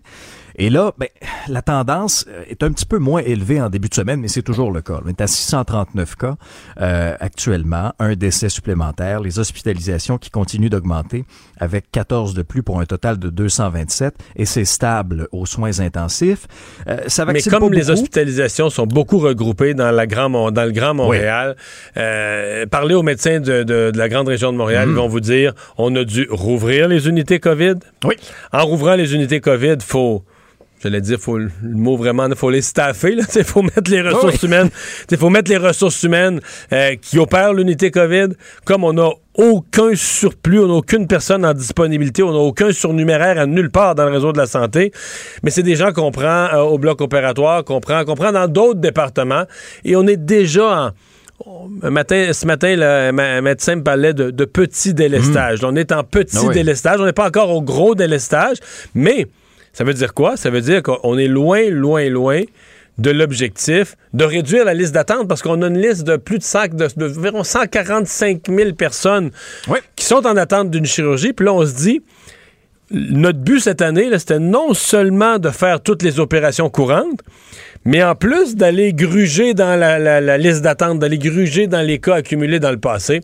Sincèrement, je vois pas comment on va faire ça dans, dans l'évolution actuelle des choses. hein. Non, non, ça c'est clair, ça inquiète beaucoup. Les tests rapides aussi ont commencé à être déployés. Et euh, quand on entend les commentaires de direction d'école, on s'aperçoit que ça vient pas avec un petit guide. hein. Le, le plan est toujours pas très très clair pour ce qui est des 72 écoles primaires visées par ça, entre autres euh, Chomédé à Laval, Montréal-Nord, Parc Extension. En quelques secondes, Mario, en terminant, parce qu'on arrive à notre 24 minutes. Ce qui fait réagir aussi, c'est le Québécois Sylvain Lefebvre qui a décidé de ne pas Je se faire vacciner. reviens pas, sincèrement. Ouais, Raconte-nous pour les gens qui sont pas au courant, c'est ça. là. Ouais, brièvement, un ancien défenseur de la Ligue nationale. Il a, il a- il a été euh, coach, entraîneur du Rocket de Laval également. Et en juin dernier, il avait été engagé contrat de trois saisons pour un poste d'entraîneur adjoint avec les Blue Jackets de Columbus. Alors là, il y a un protocole dans la Ligue nationale de hockey qui impose le vaccin à tous les employés qui ont des interactions personnelles avec les joueurs. Alors, l'entraîneur adjoint, l'ex-entraîneur adjoint, Sylvain Lefebvre, a dit non, moi je me fais pas vacciner si bien qu'il a été écarté de son poste, Mario, et c'est euh, un autre entraîneur remplacé par Steve McCarthy qui va prendre sa place. Faut, faut vraiment que tu sois convaincu. Là. Je sais pas, c'est des coups. En même temps, tu te dis, euh, quelqu'un qui, avait d'autres entêtements, ou ça se peut pas, tu peux pas réagir comme ça. Je, suis sévère à son endroit, mais je me dis, tu peux pas réagir comme ça, puis tu vas dire que sur tous les autres points, le gars était parfait, impeccable, c'est impossible. Sincèrement, c'est impossible. Là. Si t'es pas capable de regarder les données, les faits scientifiques, euh, à la limite de te laisser convaincre. Mais là, le, le gars sacrifie sa carrière. Il faut, faut, oui, faut quand même dire ça. Parce qu'en étant entraîneur adjoint, c'est le chemin pour devenir euh, éventuellement, si t'es bon, entraîneur-chef Oui. dans la Ligue Mhm. nationale de hockey. Là, il revient euh, aux échelles et aux serpents. Là. Lui-même, il se prend le plus long des serpents, puis il redescend jusqu'en bas. Euh, inexplicable pour moi. En même temps, il n'est pas le seul, hein? Dans le sport professionnel, Cam Newton, qui, était, qui, qui avait une chance, en tout cas, d'être un corps arrière utilisé par les Pats euh, dans le football, C'est tassé. Moi, je suis un fan des Eagles de Philadelphie. Il y a deux joueurs qui ont été tassés. Euh, officiellement, l'équipe a jamais dit ça, mais quand tu regardes les choix, c'est pas des joueurs incontournables, mais c'est clair que c'était les... Il fallait faire des choix. Fallait, on avait trop de joueurs pour des positions. Ceux qu'on a tassés, c'est les anti-vaccins. Les gens non vaccinés, comme les sportifs non vaccinés, euh, ils- puis on va le voir dans différents milieux dans le marché du travail, euh, ça va devenir coûteux là, de, de, de, de s'entêter à ce point-là. Oui, clairement. Résumer l'actualité en 24 minutes. Mission accomplie, Alexandre. Pendant que votre attention est centrée sur cette voix qui vous parle ici, ou encore là, tout près ici, très loin là-bas, Celle de Desjardins Entreprises est centrée sur plus de 400 000 entreprises partout autour de vous. Depuis plus de 120 ans, nos équipes dédiées accompagnent les entrepreneurs d'ici à chaque étape pour qu'ils puissent rester centrés sur ce qui compte, la croissance de leur entreprise.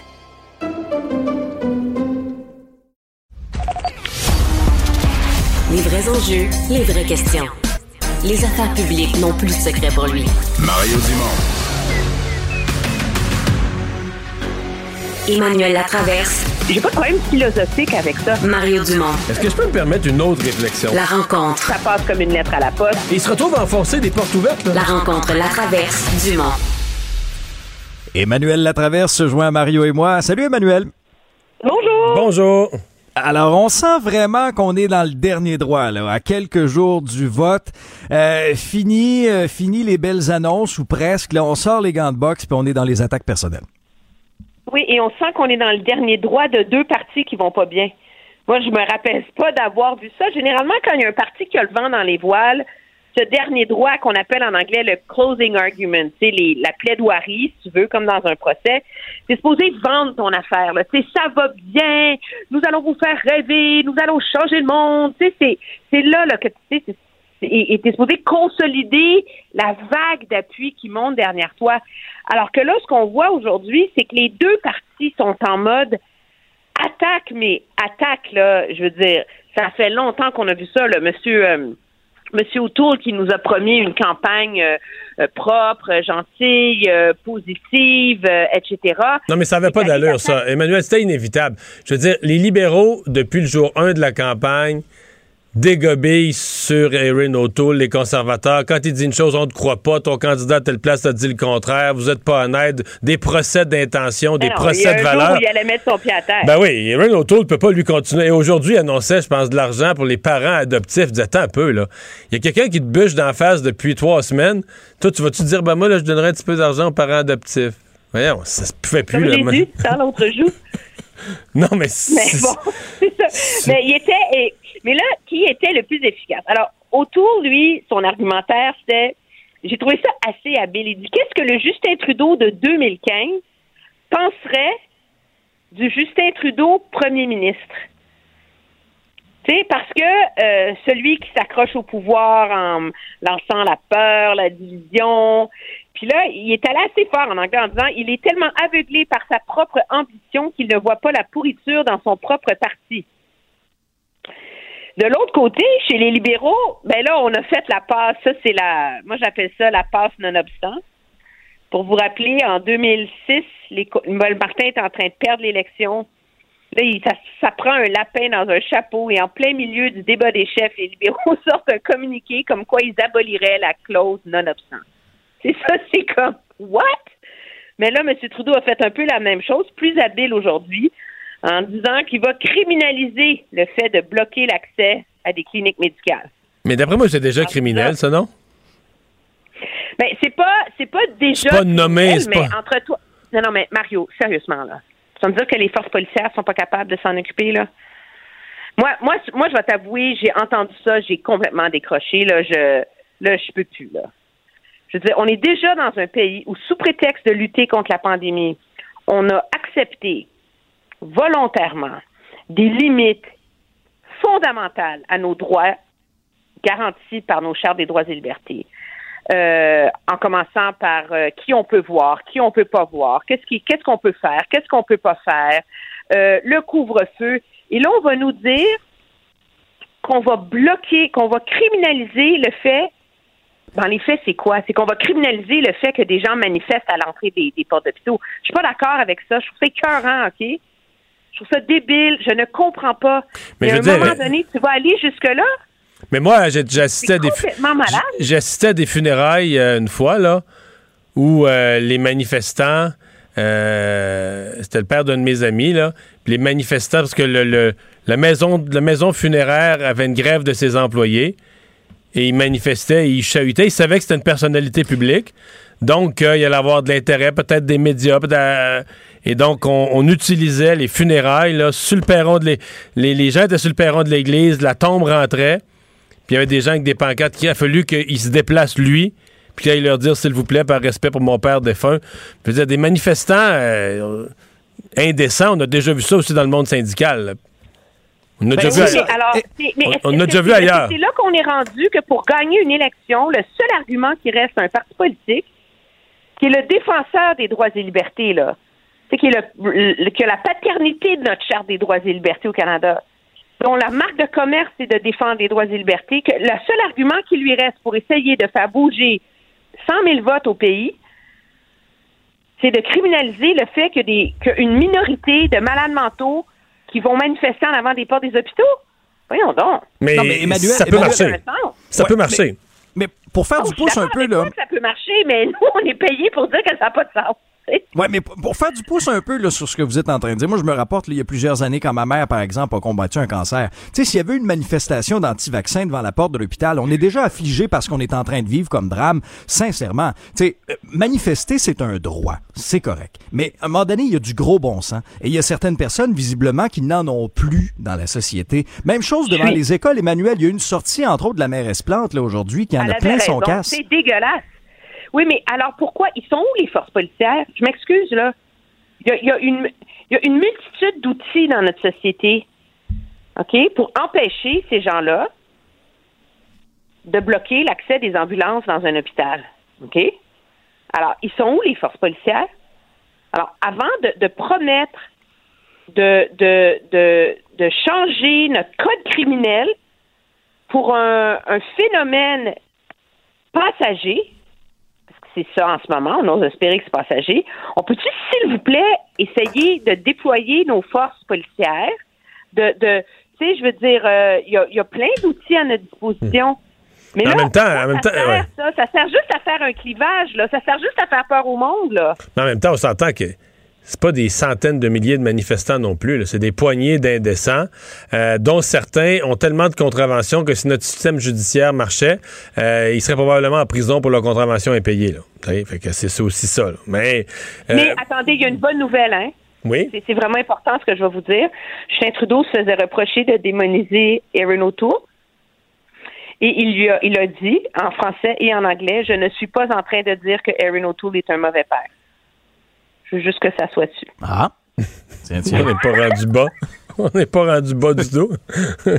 Aïe, aïe, aïe. Ouais, non, ça c'est clair. Mais, mais tu fais, tu, tu soulignes un point qui est important, Emmanuel. Puis moi, quand je voyais les images de cette manifestation-là vendredi là, à Montréal, euh, où des anti-vaccins ont défendu là, un, un- un enseignant qui avait tenu des propos là euh, euh, particuliers concernant la pandémie et la vaccination, ils étaient sur le terrain de l'école. Ils interpellaient directement, directement les jeunes. Où était la police? Ben, c'est ça. Fait qu'on on peut, s'il te plaît, avant là, de, de changer le code criminel, demander à la police de faire sa job? Je veux dire, c'est dans, dans mon esprit, là, c'est, c'est assez essentiel. tu trouves qu'on va vite, euh, ben, moi, je trouve, puis Mais je, trouve je- ça, je trouve ça, je trouve ça dangereux d'utiliser à la dernière minute, dans une campagne électorale, euh, la menace de revoir nos droits et libertés pour essayer de gagner des votes pour une ultra minorité de gens qui sont hystériques. C'est tout- un précédent dangereux. Moi, ça m'inquiète pour notre démocratie qu'on en soit rendu là dans la campagne électorale. Mais je vais Ils te rassurer. à dire sur le Canada? Ouais. Je vais te rassurer, Emmanuel. Les propositions faites sur un coin de table comme ça d'urgence dans la dernière semaine d'une campagne électorale, là, le nombre qui sont devenus réalité ou qui sont passés vraiment dans une loi après l'élection, à mon avis, est en bas d'un dixième de 1 Les, les Oui, affaires ben, garochées en l'air dernière minute comme ça, c'est du genre de choses dont tu ne reparles plus jamais après. Là. Non, non, c'est sûr que c'est un stratège qui s'est levé euh, dimanche matin et dit Ah Ah. J'ai trouvé l'affaire. C'est-tu devenu, c'est-tu devenu la question de l'urne? Toute la question, de l'anti-vaccin, le anti-vaccin. sur- Non. Non, la question de l'urne, c'est on veut-tu garder Justin Trudeau ou on Oh. veut pas le garder? Pour moi, pour moi, la question de l'urne, ça reste celle-là. Mais c'est vrai qu'elle se pose pas en des termes très clairs et c'est peut-être le succès de la campagne libérale, malgré tout, qu'ils ont réussi à empêcher que ça devienne clairement là, une, une- un référendum sur Justin Trudeau. Ils ont réussi à garder toutes sortes d'autres enjeux. Ils ont réussi à éviter ça et c'est peut-être pour ça qu'ils vont se sauver en gardant le pouvoir, même minoritaire. En, conclusion, euh, les deux, je vous demande, qu'est-ce qu'on surveille? Il reste quelques jours avant le vote lundi. Qu'est-ce qu'on surveille dans le dernier droit? Euh, on surveille, dans mon esprit, euh, si M. O'Toole va maintenir ce cap de passer à l'attaque ou si il va essayer encore de faire plaisir à tout le monde. La course, l'é- l'élection, d'après mes savants calculs, là, qui sont pas si savants que ça, mais dans mon analyse, va se jouer dans à peu près 15 comtés en Ontario. Euh, et euh, ces comtés-là, Parti conservateur, libéraux sont à 2% 3% les uns des autres. Puis l'autre question à laquelle personne n'a une réponse claire, c'est est-ce que le phénomène Maxime Bernier, Parti populaire, est un phénomène réel? Quelle sera son ampleur? Et est-ce que ces gens-là vont rester au PPC jusqu'à la fin ou est-ce que M. O'Toole va réussir à les ramener? Et si? O'Toole, O'Toole en ramenait 2 ou 3% des 5 ou 6 de, de Maxime Bernier, euh, il serait en pas, pas mal meilleure posture pour gagner l'élection, mais je pense pas que ça va être possible. Je pense pas. Je pense plus que c'est des gens c'est des gens qui sont contre les mesures sanitaires, sont obsédés par la pandémie. Je pense même plus qu'ils écoutent quoi que ce soit d'autre. Je pense qu'ils sont prêts à continuer. Ils sont prêts à faire élire Justin Trudeau. Là, ils s'en foutent. Ils sont, ils sont plus à l'étape de, de, de faire des, euh, des calculs. Tu sais, aujourd'hui, là, on en parlait juste avant la pause. euh, quelqu'un est nommé entraîneur adjoint dans la Ligue nationale de hockey avec les, un Québécois, Sylvain Lefebvre, puis il a perdu sa job plutôt que de se faire vacciner. Fait que lui, il écoute, il écoute, si- s'il votait, là, il écouterait pas ce qui se dit dans la dernière semaine de la campagne. là, il voterait Maxime Bernier. là. Heureusement. Merci. Ouais. Ouais, on est rendu là. Hey, merci, Emmanuel. bye bye. Bon, bye. Pendant que votre attention est centrée sur cette voix qui vous parle ici, ou encore là, très loin là-bas, Ou même très, très loin. Celle de Desjardins Entreprises est centrée sur plus de 400 000 entreprises partout autour de vous. Depuis plus de 120 ans, nos équipes dédiées accompagnent les entrepreneurs d'ici à chaque étape pour qu'ils puissent rester centrés sur ce qui compte, la croissance de leur entreprise.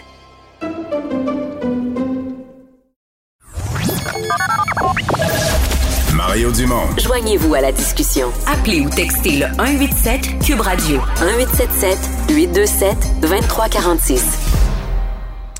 Et c'est Jean-Philippe Bertrand qui est là pour les sports aujourd'hui. Salut Jean-Philippe. Salut Mario. Euh, Parle-moi de Sylvain Lefebvre, un nom bien connu dans le hockey à Montréal, euh, qui a dirigé le club école du Canadien, qui était devenu entraîneur adjoint des Blue Jackets. J'avoue, aujourd'hui, je, je suis abasourdi.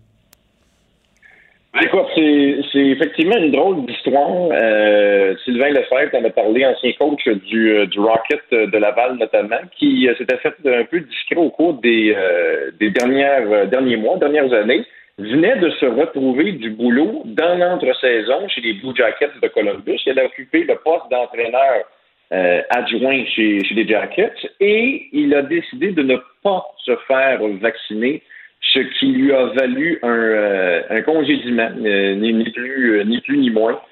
Alors, euh, finalement, il n'aura jamais pas, juste, juste- juste pour être clair, Jean-Philippe, c'est pas un coup de couteau dans le dos qu'on lui a fait. On lui a dit, il y a eu un ultimatum, puis il a choisi. Je ne me fais pas vacciner, je m'en vais, je perds ma job, je le sais. C'est pas, pas qu'on lui a fait un- une surprise ou un coup de couteau dans le dos. là. Non, exact. C'est une décision personnelle qu'il a prise. Il a dit, bon, euh, puis l'organisation a dit, bon, ben, si c'est la, la décision qu'il prend, on, on la respecte, mais par contre, nous, on va devoir aller dans une autre, euh, dans une autre direction. Écoute, j'ai essayé de me faire une tête là-dessus, puis je je je sais pas trop de quel côté me ranger. il y a beaucoup de voyages. Il va y avoir des voyages vers les vers les sept destinations canadiennes. Ah ben non, mais les, les- les ligues sportives n'auront pas de pardon pour les gens non vaccinés. Je regarde la NFL, combien de joueurs. Tu sais, quand ils ont fait les sélections puis les coupes, là, même chez nous, les- mon équipe, les Eagles de Philadelphie, il y a deux coupes de joueurs, tu dis. Ouais, football, c'était débattable. Tu on aurait pu avoir une longue discussion, mais par hasard, c'est les non-vaccinés, les anti-vaccins qui ont sauté, qui ont été tassés. Cam Exact, Newton. exact. Cam Newton, le corps arrière, là, c'est. C'est, sont plus gérables parce que dans la NFL, là, des joueurs non vaccinés peuvent coûter la- le- car- carrément, là, on va déclarer l'équipe perdante s'ils peuvent pas jouer à cause d'un joueur non vacciné. Ben, ben, ça, ça c'est un problème. Effectivement, t'imagines-tu qu'il y a une éclosion dans l'équipe à cause d'un membre non vacciné? Imagines-tu les répercussions que ça, tu sais, que ça, ça peut avoir sur les sur l'issue des matchs, sur le calendrier, sur les sur les activités de, de l'équipe et de la Ligue aussi, là, parce que tu sais, rappelle-toi l'année passée, quand, quand Vancouver a pogné la COVID, là, les Canucks, là, ils n'ont pas joué pendant deux semaines et demie, là, ça a changé le calendrier. Puis le Canadien, quand, quand ils ont eu des cas de COVID aussi, là, ça a changé le calendrier. Fait que, en même temps, je, je peux comprendre la Ligue et les équipes, mais là, ça revient au sempiternel débat. euh, Est-ce que c'est au, au, au détriment des, des, des libertés de tous et chacun? euh, Ben non, euh, non, non, il est libre. Il est libre. Là, il a- tu vois, la plus belle expression de sa liberté, on l'a. Là, il a choisi. Il était Exact. libre, il a Ben, choisi, puis il est plus entraîneur adjoint. C'est juste que, sais-tu qu'est-ce que je me dis? Je me dis, le vaccin, il est bon, il est sécuritaire, il n'y a pas de raison de ne pas se faire vacciner à part que des entêtements. Excuse-moi d'être sévère, mais c'est ça. Puis là, le gars, je suis obligé de me dire, moi, si j'étais le bas, je me dirais, OK, de toute façon, je le voulais pas comme entraîneur adjoint. là. Quelqu'un qui réagit comme ça, qui sent en tête, qui se bug, qui n'est pas rationnel, qui s'en tient pas aux faits. Tu dis, OK, est-ce que Ouais. c'est- est-ce que Ben, c'est. écoute, tu sais, moi, je suis, euh, à titre personnel, je suis double vacciné, puis, puis tu sais, j'y adhère, j'ai mon passeport vaccinal, mais tu sais, je, euh, c'est une décision très personnelle de, sais. de, de, de s'incorporer un produit dans son corps aussi, là, tu sais, fait en tout cas, écoute, euh, puis tu sais, c'est- drôle parce que ça arrive dans le sport professionnel, là, mais ça, ça arrive dans des Ah, bureaux. ça va arriver dans les bureaux, ça va arriver partout. Non, non, mais les non-vaccinés qui vont exact, perdre, là. les non-vaccinés qui vont perdre leur carrière, ils vont en avoir un paquet. Mais lui, je me dis, Exact. faut être vraiment, en tout cas, ça faut être vraiment convaincu. Hey, il y a des surprises euh, toute la journée hier dans la NFL, mon cher. Ben, ben, ben t'as parlé de tes Eagles, euh, je pensais à toi justement en regardant, en regardant ce match-là, ça, a bien été. J'étais un homme heureux. J'étais un homme heureux. Hey, Jalen Hurts, euh, m'a dit, au poste de camp, ça, ça pourrait être intéressant. Là, hier, Et- et- euh, quasiment. Et l'entraîneur, ouais. et l'entraîneur Siriani, qui promettait une équipe qui allait faire des choses simples, disciplinées, etc. Ben, en tout cas, tu vas me dire, c'est un match contre une équipe pas trop forte, mais il a livré. Euh, la plus grosse surprise, par exemple, euh, on a des amis là, qui ont mis les Packers de Green Bay au Super Bowl. Va falloir qu'ils redressent la barque. Ouais. Ben, tu sais, et bon, écoute, euh, Drew Brees n'est plus là. Euh, Aaron Rodgers, selon moi, est, sur la pente descendante. Là, il y a juste Tom Brady qui déjoue les pronostics, mais tu sais, je regardais les. les- Tu sais, puis c'est ça qui est excitant de la première semaine d'activité. Là, Là, tu sais, on, on constate les, les transactions, les acquisitions, puis, les nouveaux joueurs qu'on a. là. Il m'a dit, tu commences à avoir des bons petits corps arrière dans, dans NFL, là, des jeunes, là, tu sais, des, des, des Joe Burrow qui a bien fait hier, des Trevor Lawrence. Euh, m'a dit, c'est- excitant de voir tous ces jeunes, euh, même, même Justin Fields, là, du côté des Bears de Chicago. Là, je sais qu'il n'a pas joué beaucoup hier, mais je pense que c'est l'avenir de l'équipe. Euh, Un changement euh, générationnel là, qui s'opère. Ouais, exact. Je pense que les trois ténors, là, autant au tennis qu'au football, là, sont, sont, sont sur la porte. euh, Mais, mais Aaron Rodgers, là, Aaron Rodgers, je pense qu'il y a encore du football en lui, mais moi, je vais t'avouer hier, excuse-moi, de- peut-être des clichés, mais les cheveux longs. Même sa démarche, là, quand, mettons, après un échec, là, une série qui n'avait pas marché, il revenait vers le banc, il avait l'air à dire, son non-verbal disait, je m'en fous, qui mange tout de la chenoute, moi. Non, tu trouvais pas les Ben cheveux... oui, oui, puis, puis tu sais, je veux dire, il y a une historique avec ça, là, je veux dire... euh, Il veut plus quand- jouer là. Quand ta femme, quand ta femme veut divorcer, puis tu restes avec, là, ça, ça peut laisser des, des séquelles dans le couple et dans le ménage, là, tu comprends, tu sais, ils, ils ont passé l'entre-saison à chicaner, Mais que, euh, ils vont-tu faire la saison de même? Ben, euh, écoute, c'est- honnêtement, c'est parti pour ça, mais tu sais, c'est- ça doit pas être un climat très euh, très agréable ni très sain au, au, euh, au, au. Puis d'ailleurs, c'était contre, contre les Saints. Moi, j'ai jamais cru en Jameis Winston, mais euh, hier, honnêtement, il a été euh, fascinant avec cinq passes de toucher. Ils, ont, ils ont pas juste battu les Packers, là, ils ont planté 38-3. tu sais, fait que- Et finalement, au football universitaire, on n'a plus de temps pour en parler, mais c'est pas arrivé souvent dans une même fin de semaine que le Rouge et Or et les Carabins perdent tous les deux. Mais c'est arrivé en fin de semaine. Ça aussi, ça veut dire que ça Arrivé en s'est... 2002, la dernière Ah, fois. la dernière. Hey, merci Jean-Philippe. Salut. Ah, salut. Pendant que votre attention est centrée sur vos urgences du matin, vos réunions d'affaires du midi, votre retour à la maison ou votre emploi du soir, celle de Desjardins Entreprises est centrée sur plus de 400 000 entreprises à toute heure du jour. Grâce à notre connaissance des secteurs d'activité et à notre accompagnement spécialisé, nous aidons les entrepreneurs à relever chaque défi pour qu'ils puissent rester centrés sur ce qui compte, le développement de leur entreprise. Il analyse la politique, il sépare les faits des rumeurs. Mario Dumont. Cube, Cube Radio. Cube Radio. Cube Radio. En direct à LCN. Dernière semaine, Mario, que je joins dans les studios de Cube Radio à Montréal, euh, de la campagne électorale. Et là, les sondages montrent que c'est pas mal plus serré qu'on ne pensait, là, et difficile de prédire qui va l'emporter. Oui, parce que les sondages ne se comprennent pas les uns les autres. On aura peut-être des choses plus précises dans les jours à venir, mais même difficile là, de percevoir à travers les sondages l'effet des, des débats de la, de la semaine passée, euh, de, la, de la sortie de la de l'animatrice, qui aura certainement un impact Ah au oui. Québec, de l'animatrice du débat en anglais. Mais euh, Là, je suis chose certaine, on, on a quand même senti aujourd'hui que dans un camp et dans l'autre, on tombe sur les attaques, un peu personnel à mon goût. Je pense que les attaques, c'est. Oui, on, évidemment, on n'est plus à l'étape de sortir des, nouveaux petits points de programme, puis une nouvelle promesse, puis ils, ont, ils ont déballé ce qu'il y avait à nous déballer. Donc, on comprend que là, ça va être le choc des idées, mais j'espère que ça va rester sur les idées plutôt que sur les attaques personnelles. Mais il faut voir que. Dans le cas des libéraux, euh, on est en mode attaque, ça fait déjà plusieurs semaines. On est sur le dos d'Erin O'Toole, euh, sur tous les sujets. Écoutez, la première semaine de campagne, c'était l'avortement, les armes à feu, tout y a passé, dans les procès d'intention, etc. Et là, aujourd'hui, on a senti qu'Erin O'Toole, qui avait jamais trop, trop répliqué à ça, euh, est passé en mode attaque lui aussi. Mais j'espère qu'on descendra pas au niveau des attaques personnelles, qu'on va s'en tenir au niveau de la confrontation des, des idées. Ça, c'est correct, le choc des idées, parce que c'est entre les idées que les gens vont devoir, euh, vont devoir choisir à la fin. Euh, mais euh, il va y avoir. Il continue à faire campagne. mais Il y a quand même pas mal de monde qui vont avoir voté. là. Quand on fait la somme des gens qui euh, vont avoir voté par anticipation à la fin de la soirée aujourd'hui, plus ceux qui ont commandé un bulletin par la poste, dont un bon nombre ont déjà voté, on aura déjà quelques millions d'électeurs. Ça va être sera- intéressant. Oui, il sera trop tard pour les convaincre. Eh oui, maintenant, Mario, on, va sortir de cette campagne électorale fédérale la semaine prochaine avec euh, le scrutin. Mais là, on va tomber en année électorale au Québec et on sent vraiment que la rentrée parlementaire demain, c'est ce qu'on regarde, cette prochaine année électorale. Oui, je dirais trois grands enjeux là, pour la rentrée. D'abord, comment les partis d'opposition vont réussir à imposer leur thème? Euh, déjà, Québec solidaire, euh, le PQ, c'est l'environnement, les libéraux, la famille, l'environnement aussi, à leur façon, l'économie. Donc, il y aura un enjeu parce qu'il y, y a une joute entre les partis d'opposition pour prendre la place et devenir la, véritable alternative. là. le parti d'opposition qui va être devenir la véritable alternative au, au gouvernement Legault, là, qui pour l'instant euh, caracole dans les sondages. Mais... ça, c'est l'enjeu numéro un. L'enjeu numéro deux, la, la langue. Il n'y a pas, de- doute que dans cette session parlementaire pour le gouvernement, c'est la question linguistique, c'est l'adoption du projet de loi 93 sur, 96 pardon, sur la modernisation euh, de la, charte de la loi de la langue française. Et, et le troisième enjeu, ben, c'est la COVID qui est toujours là, puis pour lequel on se demande est-ce que ça va rester, en, est-ce que ça va rester en fond de scène, en filigrane, ou est-ce qu'on pourrait se retrouver? Comme dans les sessions par- parlementaires précédentes, où finalement, une fois qu'on embarque dedans, il y a de plus en plus de cas de COVID, du délestage, des problèmes dans le système de santé, etc.